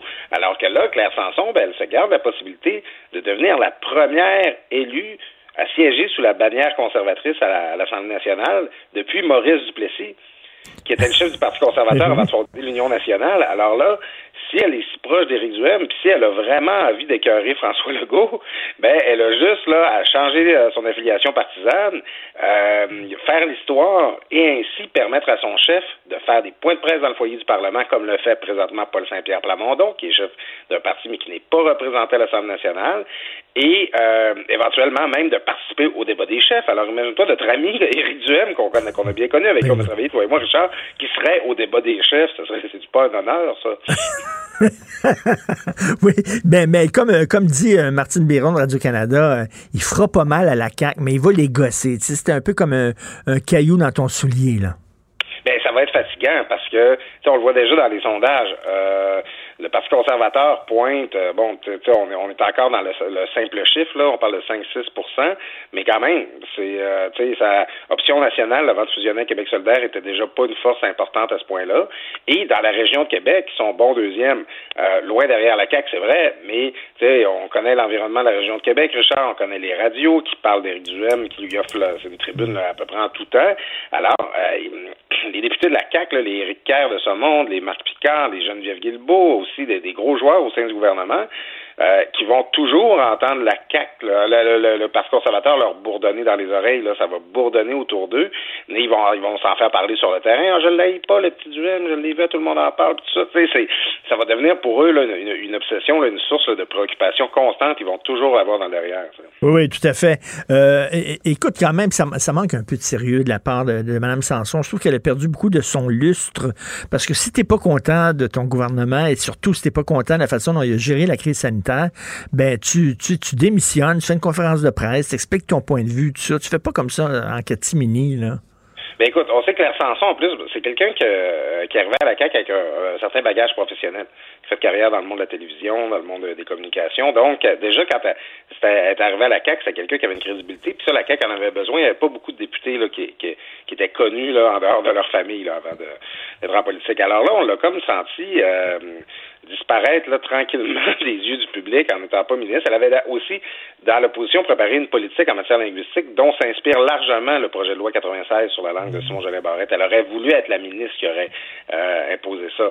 Et là, bon, elle, a déjà fait l'histoire une autre fois à l'Assemblée nationale. Tu as dû entendre parler de ça, son chien Pepper qui l'accompagne. Ben, oui parce que euh, Mme Sanson souffre d'épilepsie. Euh, bon, il y a des ennuis de santé aussi, euh, mais elle pouvait siéger avec son chien. Donc, c'est une députée qui n'a pas pu se faire connaître à venir jusqu'à maintenant pour sa contribution politique. Alors là, maintenant, il y a comme quelque chose d'un peu rebelle, un peu, tu sais, ouais, c'est pas nécessairement plus, c'est vraiment pas sérieux, tu sais, comme façon de, de faire le changement, mais c'est la, on dirait que c'est la manière que euh, Mme Sanson a trouvé pour faire parler d'elle. Écoute, on sait qu'il y a l'ancienne, ben, en fait, la sénatrice José Vernal qui fait campagne pour Éric Duhem, qui est dans, sa gang, mais là, il y a l'ancien ministre libéral Marc Bellemare qui préside la commission politique sur la justice du Parti conservateur du Québec avec le sénateur Pierre-Hugues Boisvenu. Écoute, on va probablement se mettre à réentendre parler d'abolition du no-fault au Québec dans pas longtemps. ben oui. c'est ce que ça annonce. Ben ça, ça, ça, je, moi, je savais que Marc Bellemare était très, très ami avec euh, Éric Duhem. Ils vont souvent au football voir les Alouettes ensemble. donc, euh, c'est des chums. Et que M. Pierre-Hugues Boisvenu aussi partageait beaucoup de points de vue concernant la, la justice et des peines plus sévères que, que préconise euh, Éric Duhem. Donc, ils sont dans la même gang. Va devenir compliqué aussi pour euh, notre ami Erin O'Toole, parce que parmi les conservateurs euh, fédéraux, euh, il peut en avoir qui ont des sympathies pour pour Éric Duhem, et il peut en avoir aussi qui seraient peut-être plus proches de Maxime Bernier. Euh, tu sais, on s'est déjà posé la question, Richard, savoir Éric Duhem, euh, il va être sérieux, essayer de faire de la politique en parlant au plus ben grand nombre, ou il va parler au coucou, là, puis il va aller se faire arrêter au Manitoba. Fait que son, son néanmoins ami Éric Bernier, euh, Maxime Bernier, euh, c'est, euh, tu sais, tu vois que la famille conservatrice, la droite québécoise, là, ça va bouillonner, là, il va avoir des, tu sais, puis Éric, on le connaît, là, Richard, là, il est habile, il est, il, peut, il peut être séducteur à ses heures. Il est Kid Kodak. Moi, je te l'avais dit, Richard, dès qu'il a mis le gros orteil dans cette course-là, j'ai dit, si Eric y va, il va sérieusement, il va essayer de faire en sorte que ça marche, il va travailler fort. On peut être d'accord ou pas avec sa démarche. Moi, je ne suis pas, j'aime pas son discours sur le, euh, les, mesures sanitaires. Puis aussi, Eric est très bon pour avoir un discours très de droite quand il est devant un, un un auditoire de droite, puis se faire tout mou, tout miel, tout centriste quand il va, tout le monde en parle, là, tout pas menaçant. Là, je, je trouve qu'Éric s'adapte à son auditoire. Néanmoins, Éric, il veut s'organiser pour en tout cas, pas gagner la prochaine élection, mais pour ben, devenir un vrai acteur dans le jeu politique. Mais tu sais, ce que tu dis, le double jeu d'Éric, là, il a écrit à un moment donné un livre. Est-ce que c'était contre les syndicats ou je sais pas trop quoi? En tout cas, bref, il a écrit un livre puis il a demandé à Marie-France Bazot de le préfacer. Mais Marie-France Bazot, c'est une figure de la gauche au Québec. C'est la gauche plateau. Fait qu'il essayé de cruiser par le bien de Marie-France, cette gang-là aussi. Donc, là, il est en train de se faire un fond. Tu sais, quand tu pars un parti politique, il faut que tu aies un fond, des fondations. Là, puis là, il, il, a ouvert la porte au coucou. Là, il va se faire un fond de coucou, puis après ça, il va essayer de, à partir de son fond de coucou, de bâtir quelque chose qui est un peu plus euh, droite-centriste, mettons. Là. On va voir si ça va tenir. Là c'est un peu sur le, modèle de l'ancienne ADQ, en fait. Puis euh, quand la, l'ADQ a fusionné avec la CAQ, c'était quand même la disparition d'un certain, euh, certain courant politique dans le jeu partisan. Alors là, il y, a une volonté de rebâtir ce courant-là. D'aucuns euh, qui étaient à l'ADQ dans le temps disent qu'il était plus même plus radical que l'ADQ. Mais Eric, il, s'il faut qu'il vise le centre pour exister, il va le faire.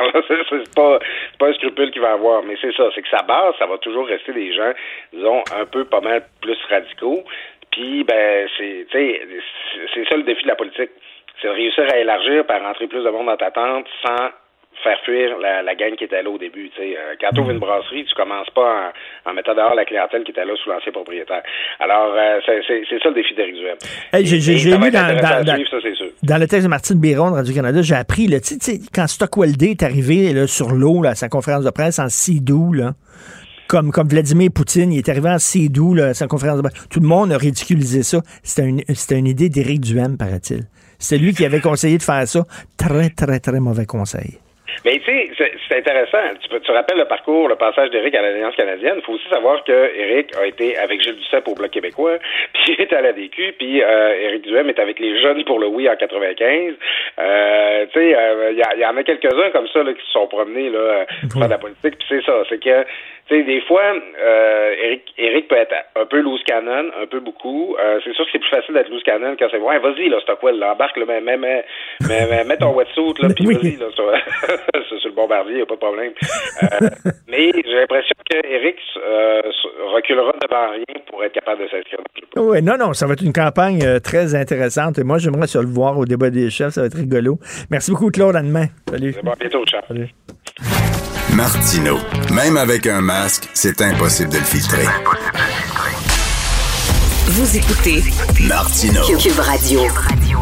Alors, l'humoriste Alexandre Douville euh, juge avoir été victime de diffamation. Euh, en fait, euh, il y a quelqu'un qui a mis son nom sur une liste de présumés agresseurs sexuels. Alexandre Douville a perdu des contrats. on parle de 19 spectacles qui ont été annulés parce qu'il faisait justement l'objet d'allégations d'inconduite sexuelle. Là, il, cherche à obtenir 120 000 dollars. Il poursuit en, donc 120 000 dollars en dédommagement. Euh, il poursuit le gars euh, qui, a mis son nom sur son site. Nous allons parler avec Maître François-David Bernier, avocat animateur de l'émission Avocat à la barre ici à Cube Radio. Salut euh, François-David. Salut Richard. Hey, mettons là, attends, quelqu'un dit que tu es un agresseur, OK? Puis là, toi, tu le poursuis en disant c'est faux. Mais là, il faut que tu prouves que tu n'es pas un agresseur. Donc, ça, ça se transforme en ton procès à toi, non? Oui, effectivement, c'est un des problèmes comme on dit, ça rebrasse la merde. oui, oui. C'est pas facile. Puis dernièrement, parce que on sait, hein, il y, a, une liste aussi qui euh, dit son nom, là, puis il y a plein de monde là-dessus. Puis il y a quelqu'un qui a décidé de poursuivre la personne qui avait mis son nom sur, sa, sur cette liste-là. parce que les administratrices sur la liste étaient anonymes et la, la Cour avait permis qu'il pouvait être anonyme. il y a quelqu'un qui a voulu poursuivre, mais il a dit au juge, il a demandé à la cour, ben, il dit, moi, j'aimerais ça rester anonyme parce que je, poursuis parce qu'ils m'ont fait du dommage euh, publiquement, puis je veux ben pas brasser tout ça. Mais imagine-toi donc, ça a été refusé. c'est pas, pas facile pour euh, les, personnes qui sont visées par ce genre d'allégation-là. Pourquoi ça a été refusé? Pourquoi c'était refusé? Là, c'est en appel, mais j'ai pas les. C'était parce que, bon, il y a des principes. Un, presse, c'est public. Et euh, donc, il, devait être euh, au grand jour. C'est ce que le juge dit. Mais c'est un procès, c'est public. Là, ça, là, c'est des principes qui datent des années, euh, je sais pas quoi, là, dans le temps qu'ils jugeaient le monde, qui condamnait dans un sous-sol ou euh, qu'il y avait de l'abus. Mais c'était pas pour rien qu'on disait hey, un procès doit pas se faire sous euh, sous le radar parce que c'est injuste. Mais là, des, des années, des années plus tard, ben là, ça s'est dénaturé. Un procès public, ben là, c'est devenu plus du voyeurisme que d'autres choses des fois parce que euh, c'est sûr qu'il y a des situations délicates. Puis, tu sais, il y, a, des présumés victimes qui vont crier, disant ben non, on, peut dénoncer, mais tu sais, il y a, y, a, temps deux côtés à la médaille. Il y en a qui, qui, oui, qui veulent dénoncer, mais d'autres qui veulent dire qu'ils l'ont pas fait, puis ils ont le droit aussi de se défendre. En ce moment, c'est que c'est difficile pour ces gens-là. Surtout comme dans ce cas-là, il y a plusieurs personnes. Là, dans ce temps-là, là et là, le monde dit euh, s'il y a plusieurs personnes, euh, oublie ça, tu l'as fait. Mais est-ce que ça va se transformer dans son procès à lui? sais, mettons, toi, là, t'écris sur Internet que j'ai battu ma blonde. Moi, je dis absolument pas, j'ai pas battu ma blonde, je te poursuis. Fait que là, après ça, moi, il va falloir que je prouve que tu as menti. Donc, il va falloir que je prouve qu'effectivement, j'ai pas battu ma blonde. Donc, à un moment donné, ça se transforme en mon procès à moi. Ça va-tu virer comme ça? C'est-à-dire que l'élastique, lui, là, qui est tiré, est en train d'y péter en pleine face? Oh oui, c'est certain que c'est- problématique. Honnêtement, je peux me venger de toi, Richard. Euh, je, vais, je, vais, je vais- je vais choisir justement la violence contre les femmes. Ça, c'est des tâches indélébiles. Ben oui. L'agression sexuelle, quelle tâche indélébile. Comme j'ai déjà vu, puis ça, j'avais trouvé ça dégueulasse parce que c'était même pas vrai. Une mère qui voulait euh, avoir la garde des enfants, qui avait dit que son, son chum abusait des enfants. Et là, le gars, là, t'avais beau frotter, la tâche euh, est jamais partie, là. C'est, fait que, tu sais, respect à ceux qui dénoncent, parce qu'on sait qu'il y a souvent un problème. Bon, ils font pas confiance à la police, puis au système, puis ils veulent le dénoncer. Mais, c'est sûr que la manière que c'est fait, c'est, un problème dans la société, on se cachera pas. Puis tu sais, la diffamation, Richard, c'est, c'est trois choses, hein. Euh, il faut comprendre ça. Diffamer, là, c'est dire de quoi qui est faux, puis ça cause un, un- un dommage à la personne. Il perd, il perd beaucoup, il peut poursuivre puis réclamer des montants.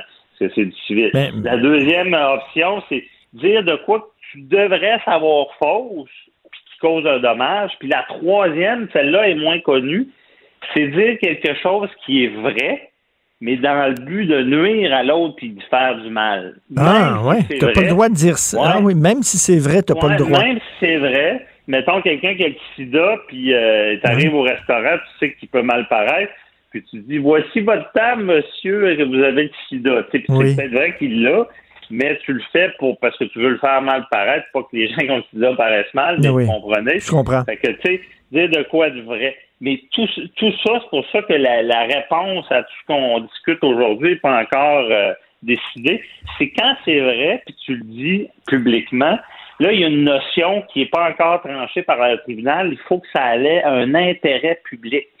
Exemple, euh, un entraîneur qui agresse des, des, des, des, des joueurs ou des, des joueuses de son équipe, ben peut-être tu as intérêt à le dénoncer pu- public parce qu'il y a un intérêt de sauver des, des, des gens, des victimes. Par contre, dans- là, on se pose la question, si quelqu'un l'a déjà fait, mais il n'y a pas de chance vraiment que ça arrive encore ou il n'y a pas de lieu d'avertir, est-ce que c'est d'intérêt public?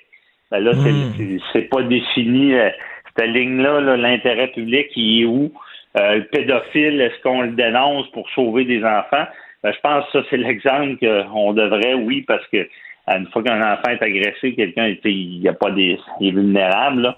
Donc, euh, tu sais, c'est ça qui n'est pas défini encore. Alexandre Douville, là, il poursuit le gars euh, qui a mis son nom sur son site Internet. Bon, là, est-ce que c'est ce gars-là qui va devoir prouver qu'il avait raison et qu'Alexandre Douville est bel et bien un agresseur, ou si Alexandre Douville qui va devoir prouver que non, il n'a jamais agressé cette femme-là? Dans le droit civil, ça avait la prépondérance des preuves, ça balance. Là. Fait que il faut que quand même que le demandeur fasse la preuve que ça y a causé un dommage. C'est de même ça marche. Là, il aurait perdu des contrats, des spectacles, tout ça. Euh, mais prouver que c'est un agresseur, c'est pas sûr qu'il y a tant besoin. C'est plus de dire celui qui a publié ça, euh, oui, il va essayer de dire qu'il y a plus de chances que ça soit arrivé, que c'est pas faux. Donc, ça va être à lui de dire, euh, de prouver, puis j'imagine qu'il va faire témoigner les, les filles qui, qui ont supposément été agressées, euh, puis pour démontrer que ça, ça aurait pu être arrivé. Puis il va, il va plaider ça aussi, dire, ben, moi, j'ai publié ça parce que c'est, c'est, je faisais ça pour protéger d'autres filles, par exemple. C'est l'intérêt Mmh, public. mmh. Fait que, au final, à ta question, c'est plus à, à l'humoriste là, qui va falloir, euh, euh, oui, effectivement, celui qui a publié, va falloir qu'il dise, ben, c'est, arrivé ce qu'on prétend. Là. Toi, vrai, toi, toi, là, mettons, t'es, t'es avocat, mettons, quelqu'un met mon nom sur une liste, là, OK? Une grande liste, Ouais. là, de, soit d'agresseurs ou de n'importe quoi, là. Bon.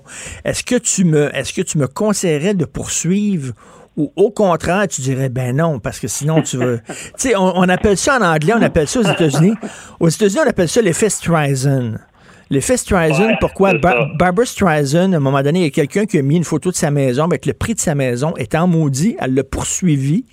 Mais là, tout le monde, après ça, suite au procès, ben, tout le monde a su qu'elle avait une grosse maison puis combien elle avait payé pour sa maison, alors que les gens ne l'avaient pas su avant. Donc, l'effet Streisand, c'est que tu veux faire taire une information, puis au contraire, tu la rends encore plus publique. Effectivement, c'est un bon exemple. Mais je peux te confirmer que j'ai déjà dit à du monde de pas poursuivre. Ah ouais?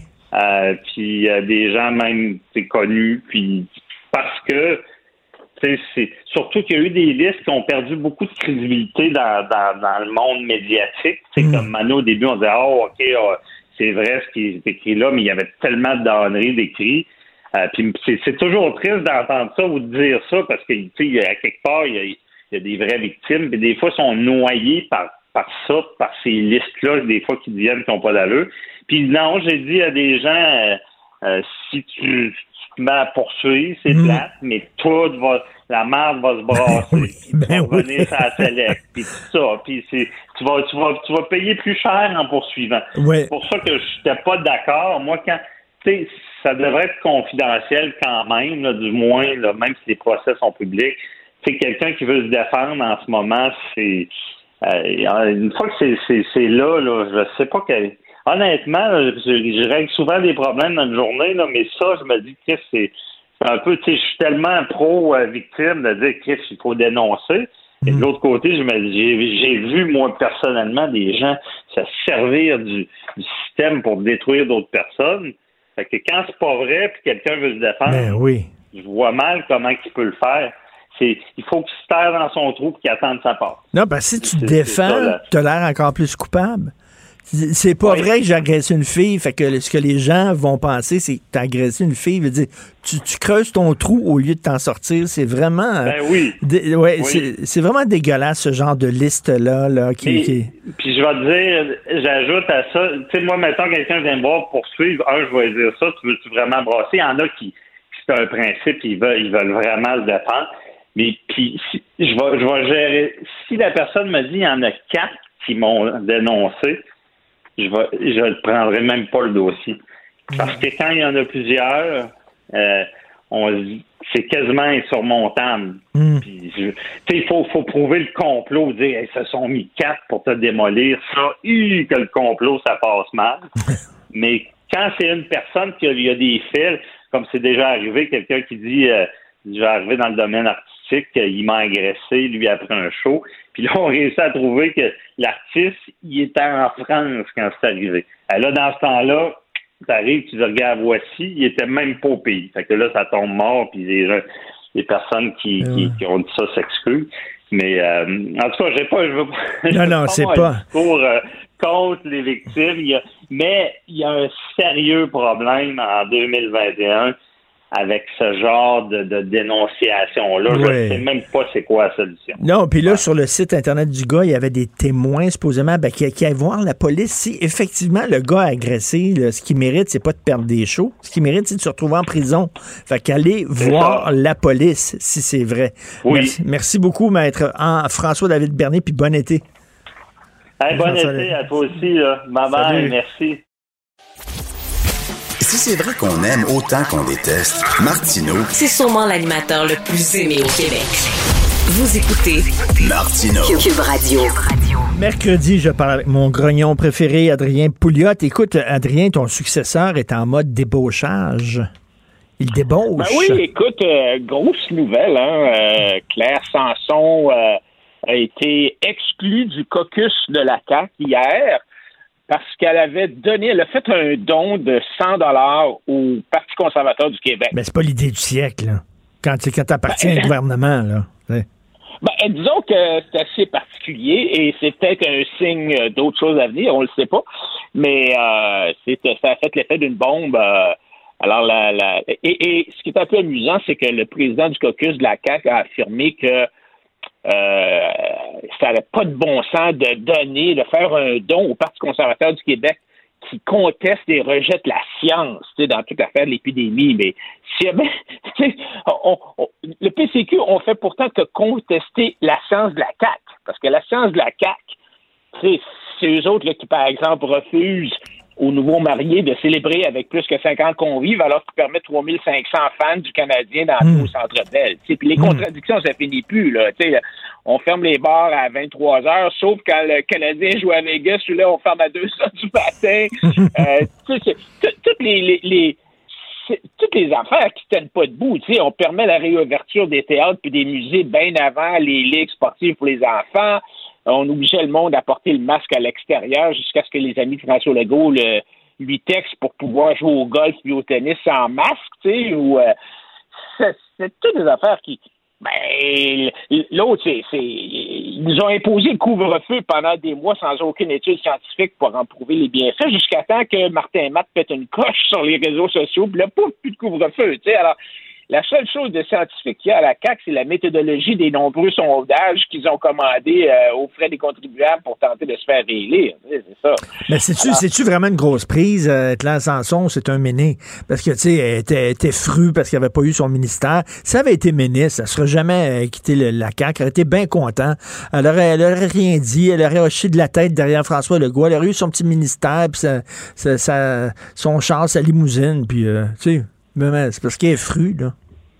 Mais écoute, Claire, c'est d'abord, il faut comprendre que Claire, c'est, c'est pas une deux pique, là. Tu sais, dans la MBA, elle a une longue feuille de route euh, dans le monde de, la radiodiffusion euh, euh, et du cinéma où elle, a assumé des fonctions de haut niveau. Écoute, elle a été, elle a été ma, ma présidente de TQS ou chef de l'exploitation de TQS de 95 à 97 quand on l'a vendu. Elle était présidente de l'Association des producteurs aussi. Oui, oui, oui. Et elle a aussi, euh, euh, même, même à l'intérieur de la CAQ en, politique, elle a quand même fait des choses intéressantes. C'est elle qui a rédigé le fameux rapport Sanson qui a été présenté en 2016 puis qui est devenu finalement la politique officieuse de la CAQ en matière de langue. Hmm. Alors, c'est... Euh, oui, et c'est vrai qu'elle a été frustrée, je pense, en tout cas, elle l'a déjà dit déçue, je pense, c'est le mot qu'elle a utilisé, euh, de ne pas avoir été choisie comme ministre. Elle était vraiment ministrable. C'est certain que c'est, quelqu'un d'un niveau ministrable.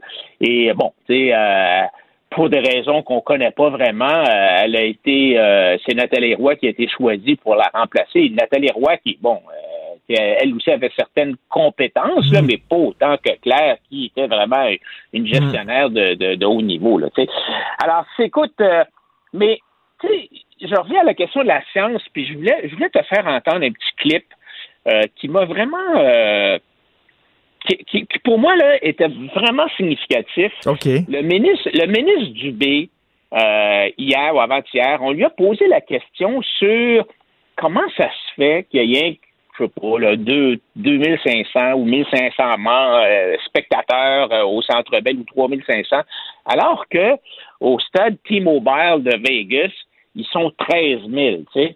Et là, le ministre euh, du B a ouvert la porte un peu pour comprendre c'est quoi l'approche de la CAC euh, à la pandémie. Alors, je sais pas, j'espère qu'on l'a. Je sais pas si on peut l'écouter. Oui, oui, on euh, l'a, on écoute ça. OK. As-tu, on a-tu la clip, Achille, la petite clip, s'il te plaît? Malgré le souhait du premier ministre, il y a peu de chances d'avoir un aréna à pleine capacité vendredi à Montréal. C'est facile de, de, de, de, s'exciter pour le Canadien. Le ministre donne un avant-goût avant la décision de la santé publique. Ce qui est aux États-Unis comme benchmark en ce moment, puis à Vegas, ben c'est pas nos, nos valeurs à nous. On s'entend. Nous, on est plus, je dirais, de, de conception européenne. Voilà. Alors, ça, ça m'a vraiment euh, éclairé parce que finalement, c'est pas la science qui compte, c'est les valeurs. Tu sais on a des valeurs plus de gauche, on a des valeurs plus interventionnistes, plus étatistes. On laisse pas les gens décider pour eux-mêmes, on décide à leur place.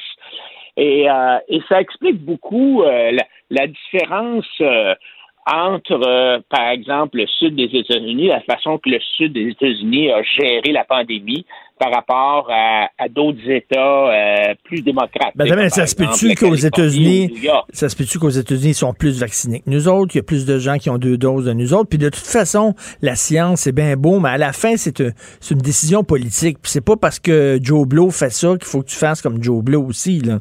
On a chacun nos façons de faire. Non, tu as absolument raison. Puis c'est ça mon point. Euh, euh, hmm.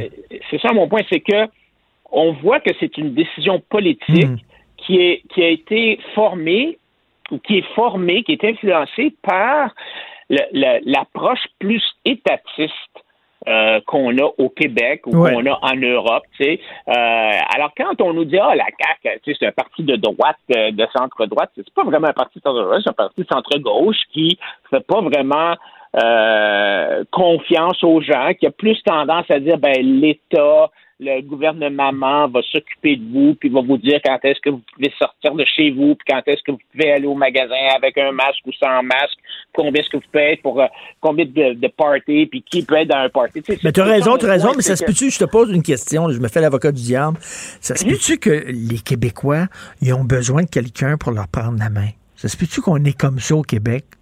On a besoin d'un papa puis d'un moment qui nous dise euh, il faut que tu te torches, là. ben écoute, en fait, euh, je pense que c'est Isabelle Haché qui faisait ce commentaire-là la semaine dernière dans, dans la presse. C'est justement ça. Est-ce qu'on se est-ce qu'on est rendu un peu comme les Russes quand l'URSS est tombé, quand le mur des affaires est tombé, et là, les vieux Russes on commence à dire Mais là, mon Dieu, qu'est-ce qu'on va faire? On n'a plus de gouvernement pour nous dire quoi faire. On n'a plus de gouvernement pour nous envoyer un chèque à tous les deux semaines. On n'a plus un gouvernement pour nous dire combien de, de pommes de terre il faut semer à chaque année pour euh, récolter à l'automne. Tu sais, c'est, les vieux Russes étaient tellement habitués de se faire tout dire quoi faire que quand on a libéré, euh, quand le communisme est mort, il y a un paquet de vieux qui, sont, qui, qui ont été complètement Ben oui. Alors, c'est ça, tu sais, c'est un peu cette Oui, oui, qu'il y avait, qu'il y avait la nostalgie, qu'il y avait la nostalgie de l'URSS. Il y en a encore, là, qui, qui s'ennuient de ça, là. Puis les Allemands qui s'ennuient de la, la belle époque de l'Allemagne de l'Est, là. Euh, Alors, écoute, euh, le- finalement, tu sais, tout ça pour revenir à notre ami Claire Sanson, qui, euh, pour moi, c'est un, c'est un, c'est vraiment, euh, ça va être intéressant de voir qu'est-ce qui va arriver. Est-ce que Claire, moi, je suis pas dans le secret des dieux, là, est-ce que Claire va, traverser de l'autre côté, entre guillemets? Et euh, si oui, ben c'est sûr que ça serait un, coup pour le Parti conservateur du Québec. Ça pourrait peut-être même ouvrir la porte, peut-être, à ce que euh, le chef du PCQ soit au débat, parce qu'au Québec, on a une espèce de drôle de règle qui euh, il dit que qui a été un peu patentée par les radiodiffuseurs, qui dit que si tu vas être au débat des chefs lors de la campagne électorale, ben tu dois avoir un député à l'Assemblée nationale, mais ce député-là doit avoir été élu sous ta bannière. Donc, ah, OK, en théorie, OK. en, en théorie, Claire Sanson ne se qualifierait pas. Sauf que si tu te rappelles, quand euh, Maxime Bernier s'est présenté à la dernière élection fédérale, c'était pas tout à fait les mêmes règles. Il était allé en cours, je pense que finalement, le commissaire de je sais pas trop quoi, le commissaire de, de l'élection avait dit Ah ben OK, on va on va te permettre d'être euh, au débat parce que tu as des chances de faire élire un député. Et clairement, le PCQ a une chance de faire un li- élire un député euh, pendant l'élection Ben, de qui serait- qui serait- 2022 à, dans la serait région de Québec. Éric lui-même, en fait.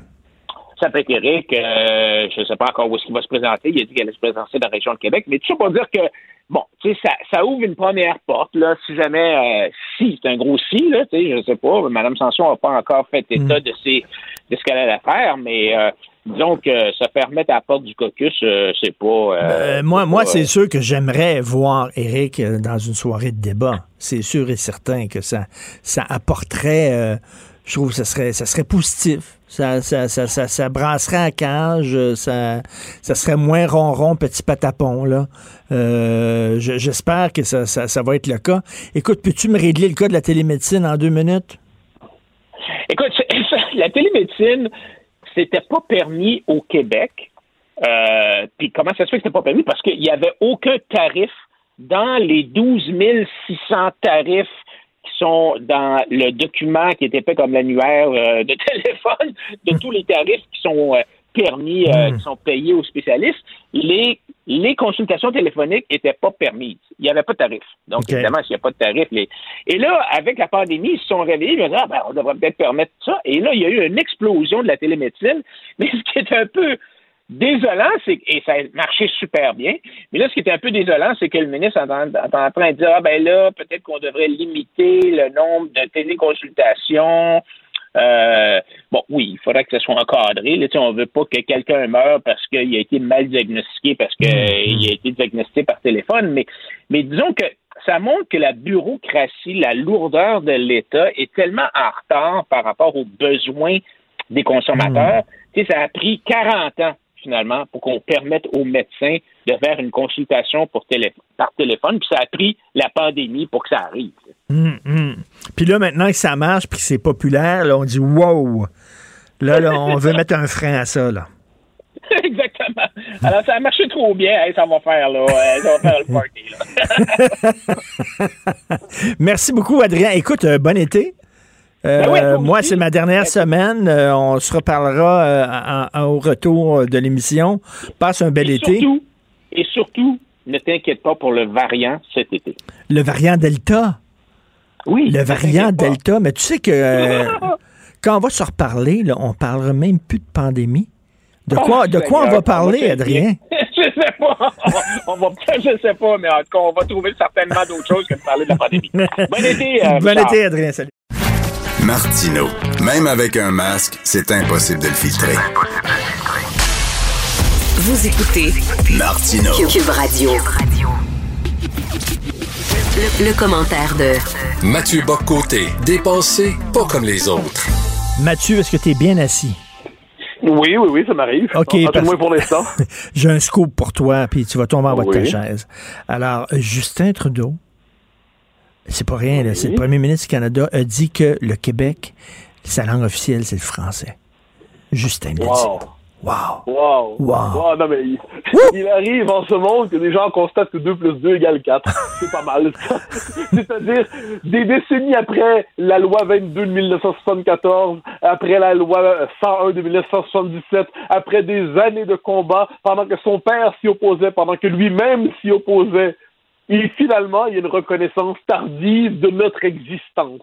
Euh, C'est pas mal, mais c'est assez. Ce qui est amusant, en fait, premièrement, on on a nul besoin de son, sa permission pour, pour exister. Mais ce qui est intéressant, c'est que moi, j'ai souvent pensé que le Canada nous combattrait ardemment jusqu'à ce qu'il ait l'impression de nous avoir vaincus. Et alors, il nous reconnaîtrait à la manière d'une minorité bibelot, à la manière d'une communauté décorative dans l'ensemble canadien. Lorsqu'il sera parvenu à en finir avec le peuple québécois, soudainement, il lui sera une place. C'est un peu ce qui s'est passé, soit dit en passant, avec les francophones à la grandeur du Canada. D'abord et avant tout, le Canada a tout fait pour les assimiler, les angliciser. Et une fois qu'il y est parvenu, il a offert généreusement le masque à oxygène pour leur dire, tenez bon, nous avons besoin de vous dans le portrait. Alors, il n'est pas encore parvenu à en finir avec le Québec, ça, on le sait, on est encore là. Mais manifestement, le sentiment qu'ont les fédéraux d'avoir vaincu le nationalisme québécois, d'avoir évacué la question de l'indépendance, d'être devant aujourd'hui un gouvernement nationaliste à Québec, mais qui accepte le cadre canadien, eh bien, on peut se permettre des concessions sym- symboliques de circonstances parce que nous ne sommes plus menaçants dans leur esprit. Le redeviendrait-on menaçant dans leur esprit que je ne suis pas certain que nous aurions droit à cette espèce de concession symbolique sans trop de portée politique? Est-ce qu'on pourrait dire, si je disais, mettons, et euh, tu sais que je n'aime pas euh, Justin Trudeau, je ne le porte pas dans mon cœur, mais si je te disais que c'était quand même audacieux de sa part de dire ça, parce qu'il risque quand même de, de- de se mettre beaucoup d'anglophones du Canada anglais à dos, tu répondrais quoi? Euh, oui et non, oui et non. C'est-à-dire qu'il a effectivement, il va avoir, il va trouver son, son nouveau Clyde Wells, il va trouver son nouveau Elijah Harper pour avoir des références qui datent de Mich. Euh, Donc euh, peut-être est-ce que c'est Mme Wilson-Raybould d'aujourd'hui, il y en aura d'autres. Mais en ce moment, le, jeu politique n'est plus le même qu'autrefois. C'est-à-dire qu'il n'y a plus la menace de la sécession, la menace de la séparation. On a l'impression que la question nationale est, se, se pose désormais dans l'espace canadien. Pour les fédéraux, c'est un peu ça. Je note que sur la question la plus euh, plus sensible de la loi 21, qui est le grand geste d'affirmation politique du Québec ces 25 dernières années, soudainement, la- la- le désir de compréhension et de réconciliation est beaucoup moins avancé. Donc là, il y a aussi un fait central. C'est que depuis 25 ans, en fait, depuis le référendum, on a cherché à nous faire croire que le français était en bonne santé, était formidable, il était, il était, il était euh, presque pétaradant, le français explosait au Québec, ça allait bien. Or, ce que l'on constate, et là, ceux qui suivaient ces questions-là avec un peu de sérieux depuis 25 ans savaient que la situation était euh, en train de devenir désastreuse. Mais là, elle est à ce point désastreuse en ce moment. La dynamique d'anglicisation est tellement avancée que les fédéraux, et en fait tout le monde, est obligé de reconnaître ce qu'ils contestaient il y a encore un an, deux ans, trois ans. Euh, une personne avec qui je débat régulièrement dans une émission disait il n'y a pas deux ans, trois ans, le français va très bien, ça va très bien, ça se porte très bien. Et là, soudainement, oups, le réel frappe. Et lorsque le réel frappe à la porte, et là, c'est la situation. Donc, tous sont obligés de faire semblant de reconnaître au moins le réel pour pas être complètement décalés du débat public québécois, surtout qu'il y a des élections fédérales qui s'en viennent et que Trudeau veut pas avoir contre lui Legault. Mais dans les dans les faits, si les fédéraux voulaient véritablement aider le, fait français au Québec. Euh, premièrement, moi, je, je leur demande une chose, c'est de pas s'en mêler. Autrement dit, assumer que la question linguistique appartient pleinement au gouvernement du Québec. Confier les pouvoirs véritablement en immigration au gouvernement du Québec accepter l'idée que désormais, eh bien, la loi fédérale sur les langues officielles est soumise au principe de la loi 101, pas simplement accordée de manière un peu symbolique comme comme c'est le cas en ce présent. Euh, en ce moment, accepter cette idée que les services fédéraux au Québec sont en français, sauf pour la minorité historique anglaise. Donc, il y aurait des choses à faire si les fédéraux voulaient moins nuire. Mais cela dit, ce qui me frappe, c'est la capacité qu'ont les fédéraux en ce moment, puis bon, ils ne sont pas les seuls, à présenter comme une immense avancée, ce qui est une forme de reconnaissance de l'existence de la Lune et du Soleil, que 2 plus 2 égale 4, qu'après la pluie, il y a le beau temps. Bon, et là, ils sont capables de dire ça, puis on, on s'attend tellement à rien d'eux qu'on dit Waouh, oui, ils vont loin. Mais euh, bon, mais bon, c'est effectivement le, le cul de jatte qui parvient à marcher, ça étonne, mais en dernière instance, on est quand même devant une, euh, une proposition qui est assez limitée, qui est symbolique, qui a peu de portée politique. Mathieu, transportons-nous sur la scène internationale. Euh, on sait que la guerre froide s'est terminée en 1989 avec le la chute du mur. Euh, tu trouves qu'il y a des nostalgiques de la guerre froide? Oui, ça me frappe un peu dans le monde. Il y a la rencontre aujourd'hui Poutine et euh, euh, Biden. Alors, là, qu'on se comprenne tout de suite, j'ai aucune sympathie pour Poutine ou quoi que ce soit. La question n'est pas là. La question n'est pas de savoir si on aime ou non ce qui se passe en Russie. La question est de savoir si on doit continuer de se représenter le monde comme une forme d'affrontement inévitable entre les États-Unis qui représenteraient le, pays qui guide la liberté dans le monde, dans la puissance dominante du monde libre, et de l'autre côté la Russie qui serait le grand ennemi, le grand méchant contre lequel on doit se braquer. Comme si fondamentalement on était, on, devait rejouer la guerre froide avec d'un côté les Américains, de l'autre les vilains Popov. Hmm. Or, me semble-t-il, le monde dans lequel nous évoluons aujourd'hui a fondamentalement changé. Nous évoluons dans un monde désormais multipolaire. Un monde multipolaire, c'est-à-dire que des puissances longtemps oubliées qui ressurgissent, la Chine est la première d'entre elles, mais ce n'est pas la seule. Il y a évidemment l'Amérique du Sud qui, qui, qui, qui, qui, peu à peu prend forme euh, politiquement. Il y a euh, la question de la montée de l'islam, il y a des vagues migratoires qui déferlent sur l'Occident. Donc on est dans un monde qui n'est plus celui de la guerre froide, et je trouve qu'il y a quelque chose de caricatural à, s'imaginer que Poutine est l'héritier de Staline, au sens où il rêverait de faire défiler les tanks euh, de l'armée russe, de, de l'armée rouge, autrement dit, euh, à Berlin, euh, à Paris. Si j'étais en Lettonie, si j'étais en Estonie, si j'étais en Lituanie, si j'étais en Ukraine, je m'inquiéterais avec raison des Russes. Je m'en inquiéterais beaucoup. Mais d'un point de vue global, nous ne sommes plus dans une lutte à deux entre Washington et Moscou pour la domination du monde. Et quand on cherche à tout prix à présenter ça comme une espèce de lutte à deux dans les circonstances, une espèce de moment de vérité, j'ai l'impression qu'on est décalé. Mais, mais, mais, mais, mais quand même, là, il, veut, il veut ramener la Grande Russie. Là. Euh, il veut redonner aux Russes la, la fierté de l'époque où la, Russie est un empire? Ben alors, il faut, nuancer là-dedans, c'est-à-dire s'il veut redonner, si la Russie prétend être une forme d'empire régional qui prétend que sur son territoire euh, il y a une, euh, elle veut exercer une influence prédominante, dominante, il n'y a pas de doute là-dessus. On, est en droit de s'en méfier, hein, je le dis aussi. Mais cela dit, je constate simplement que si la Russie veut faire cela, la Chine veut faire cela aussi. Et quant aux États-Unis, c'est surtout ça l'élément à travers ça. C'est comme je dis, critiquer la Russie avec plaisir. Hein. Mais je trouve que les États-Unis se la donnent un peu trop facile comme puissance dominante du monde libre. Je veux dire, depuis, me semble-t-il, 2003, hein, depuis l'invasion de l'Irak, et depuis ce qui a suivi, les États-Unis, globalement, ont fait une politique internationale qui a été plus désastreuse qu'autre chose. En plus, autre exemple sur la question de l'OTAN, parce qu'on parle beaucoup du rôle de l'OTAN. Le monde a changé, on le voit à travers la question de la Turquie. Moi, ça me fascine. La Turquie, c'était un allié au temps de la lutte contre l'URSS. Très bien. Donc, la Turquie était dans l'OTAN. Aujourd'hui, dans le monde qui est le nôtre, on voit que la Turquie se définit souvent, surtout qu'elle se réislamise, Erdogan est là pour l'incarner, elle s'oppose de plus en plus à l'Europe, elle menace l'Europe, elle multiplie les menaces à l'endroit de l'Europe, elle cherche à humilier l'Europe. Est-ce que la Turquie est encore un allié véritablement? Est-ce que c'est encore un allié? Ou est-ce que l'OTAN donne une impression d'allié? Les Américains et les Européens n'ont pas la même politique par rapport à la Chine, par rapport à l'Iran. Ils n'ont pas la même politique par rapport à la Russie même. Alors, les Européens eux-mêmes disent on ne peut pas traiter la Russie comme si c'était euh, comme au temps justement des Soviétiques. Encore une fois, je le dis, ça ne veut pas dire que les Russes n'ont pas des ambitions de puissance. Évidemment pas. Et puis les Européens eux-mêmes se disent qu'ils doivent avoir une capacité de puissance pour être capables de tenir tête à la Russie. Mais tenir tête à la Russie d'un point de vue européen, ce n'est pas comme tenir tête peut-être la Russie d'un point de vue américain néoconservateur obsédé par la guerre froide. Donc, voyant tout cela, je trouve que le récit qu'on nous fait de la politique internationale est en décalage d'une trentaine d'années et on devrait avoir une conscience multipolaire minimale pour savoir dans quel monde on évolue et surtout ne plus se sentir obligé de brandir le drapeau américain comme si c'était celui de la liberté. Mais reste, reste que Poutine est un brigand. Là. Dire, il fait Ah, oui. enfermer, il fait enfermer ses opposants politiques et il, a fait, il a fait tuer les journalistes qui le critiquaient. Là. Mais, mais sans le moindre doute, c'est- c'est un brigand, c'est un, c'est un régime à tentation autoritaire, plus qu'à tentation autoritaire. C'est un régime euh, fort inquiétant. C'est un régime que je n'aime pas, euh, je n'aime pas du tout. L'idée, oui, il y a quelquefois en Europe des gens qui, qui trouvent que la Russie est inspirante. Je trouve qu'ils vivent dans un monde parallèle. Je me dis un instant, on se calme. La Russie n'est pas inspirante. La Russie est inquiétante. Ben il y a une différence entre considérer que la Russie est inquiétante et doit être critiquée, une chose, et de s'imaginer qu'on est dans un monde qui est commandé par l'affrontement entre Moscou et Washington.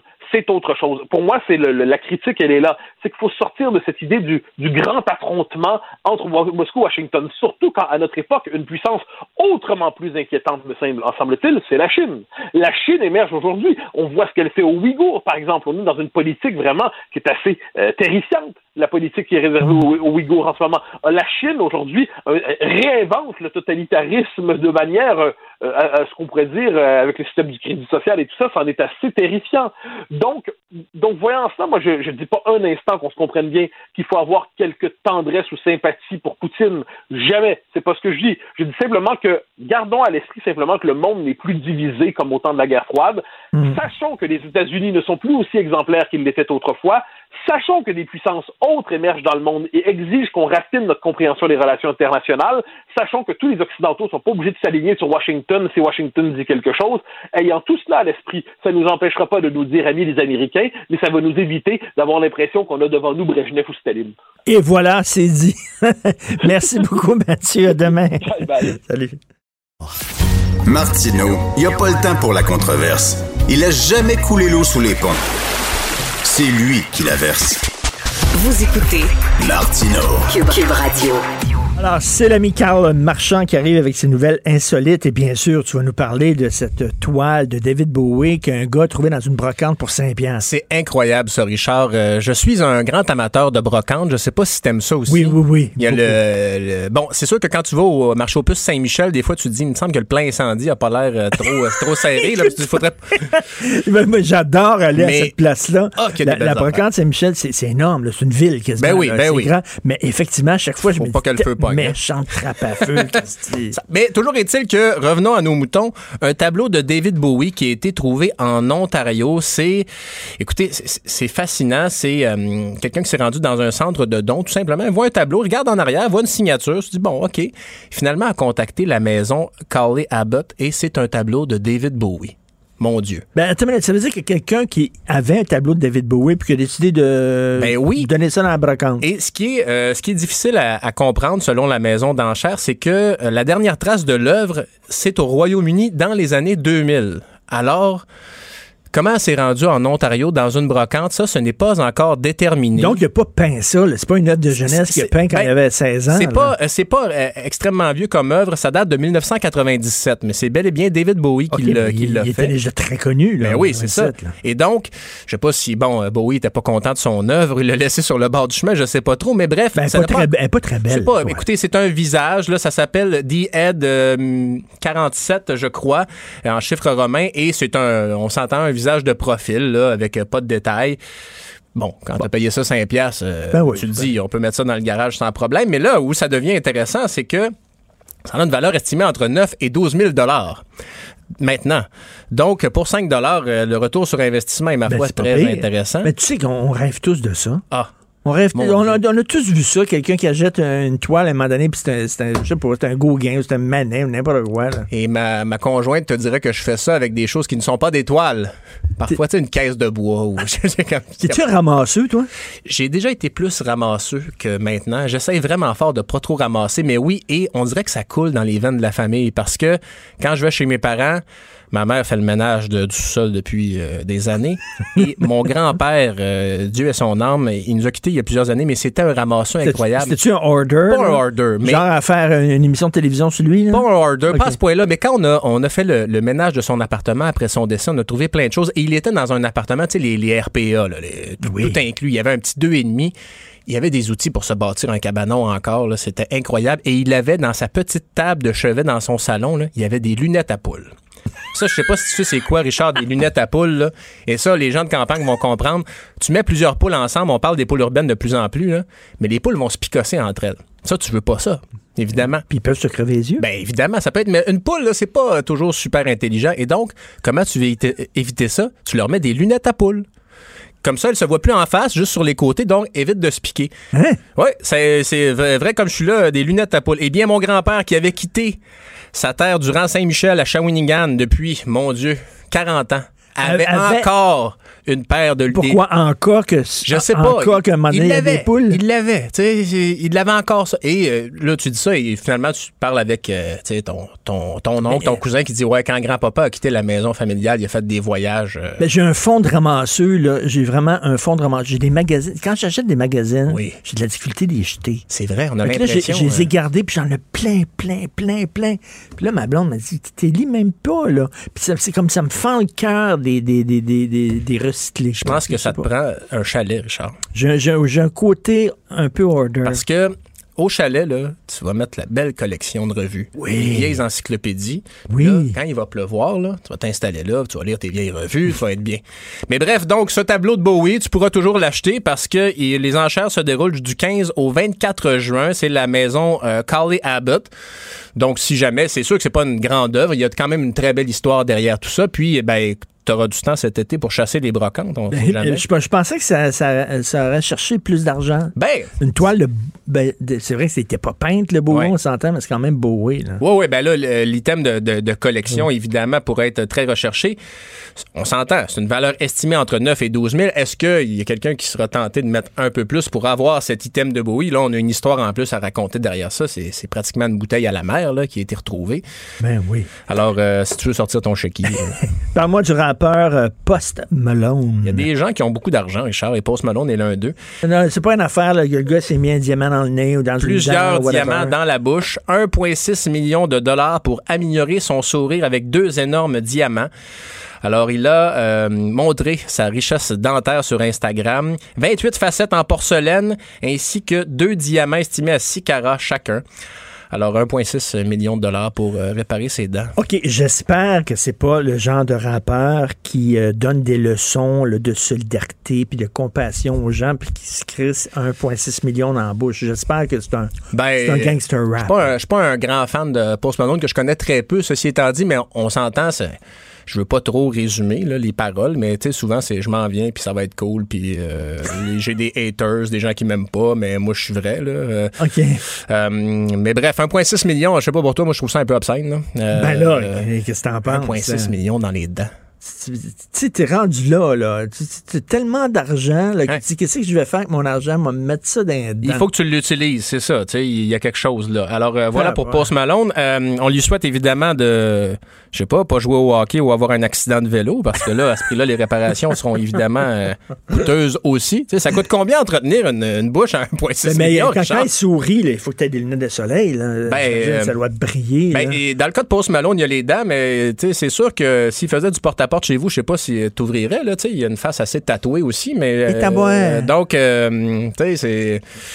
Mais ça flash, ça flash. Il y a une dent en or c'est passé pour lui. Alors, tu veux nous parler des fraises. La science qui pourrait prolonger la vie des fraises du Québec, Richard, c'est une chercheuse de l'INRS, euh, Madame, euh, attends un peu que je retrouve son nom, euh, la professeure Lacroix. Une pellicule, en fait, qui pourrait être appliquée sur les fraises, qui pourrait augmenter leur durée de vie d'une douzaine de jours, euh, je crois. Attends un peu que je retrouve ça. Ouais, une douzaine de jours. Parce qu'on aime les fraises du Québec, on sait que la saison est courte. Alors, c'est un film d'emballage qui est développé par euh, Monique Lacroix. Puis évidemment, là, c'est une, c'est une pellicule qui est assez particulière parce que c'est fait à partir d'une molécule naturelle issue de la carapace des crustacés. Un bio-emballage, en fait. De là, fait que ta fraise va goûter la, la crevette ou quoi? Ben, elle va pas goûter la crevette, heureusement, parce que ça serait peut-être un arrangement. Quoique dans un- une petite salade d'été, là, fraise, crevette, c'est peut-être pas mauvais, mais euh, en gros, c'est vraiment un papier, euh, un bio, un bio-emballage et ça peut augmenter le temps de préservation et on sait aussi que les aliments sont généralement irradiés là, pour prolonger la vie. Avec donc avec ce- ces types de technologies-là, ben on peut augmenter donc euh, la durée de vie et de nos belles fraises. Des fraises et on peut augmenter, garder la saveur plus longtemps. Évidemment, c'est pas encore rendu à l'épicerie la plus près de chez vous, mais c'est le genre de choses qu'on verra. Mais parlant de bouffe euh, de l'avenir, tu as vu Sylvain Charlebois dans le Journal de Montréal qui a écrit sur la, la viande en laboratoire? Euh, moi, je suis fasciné par ça, totalement. là. Alors, on fait pousser de la viande avec des cellules souches de vache, de bœuf. Donc, ça, ça veut dire que des, des vegans et des végétariens pourront manger de la viande euh, sans aucun problème parce que il n'y aura pas d'animaux qui ont été abattus, il n'y a pas d'animaux qui ont été Ouais. élevés en d'élevage intensif. Il y a- Donc, c'est- c'est tout- tous les problématiques éthiques foutent le camp. Ouais.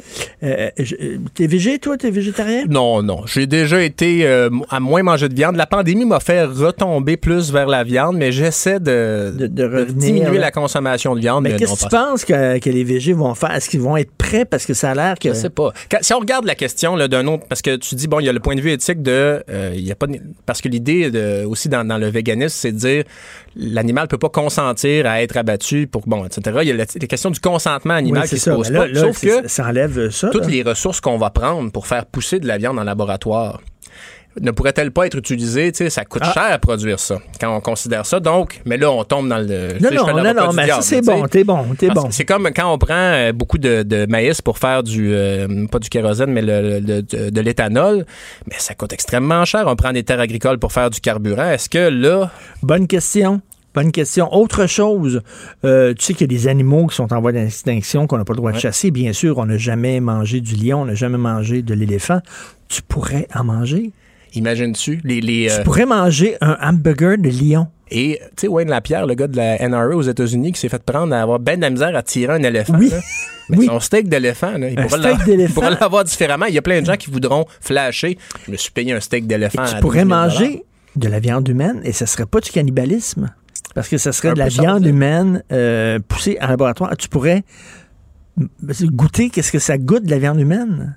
Sans aucun problème éthique et moral. Je- Mais un certain malaise, peut-être. Peut-être. T'en mangerais-tu de la viande humaine, toi? Euh, non. C'est bizarre, hein, non. C'est vrai, ben c'est ça. Est-ce ça- que je mangerais par contre du lion puis de moi j'aime ça manger.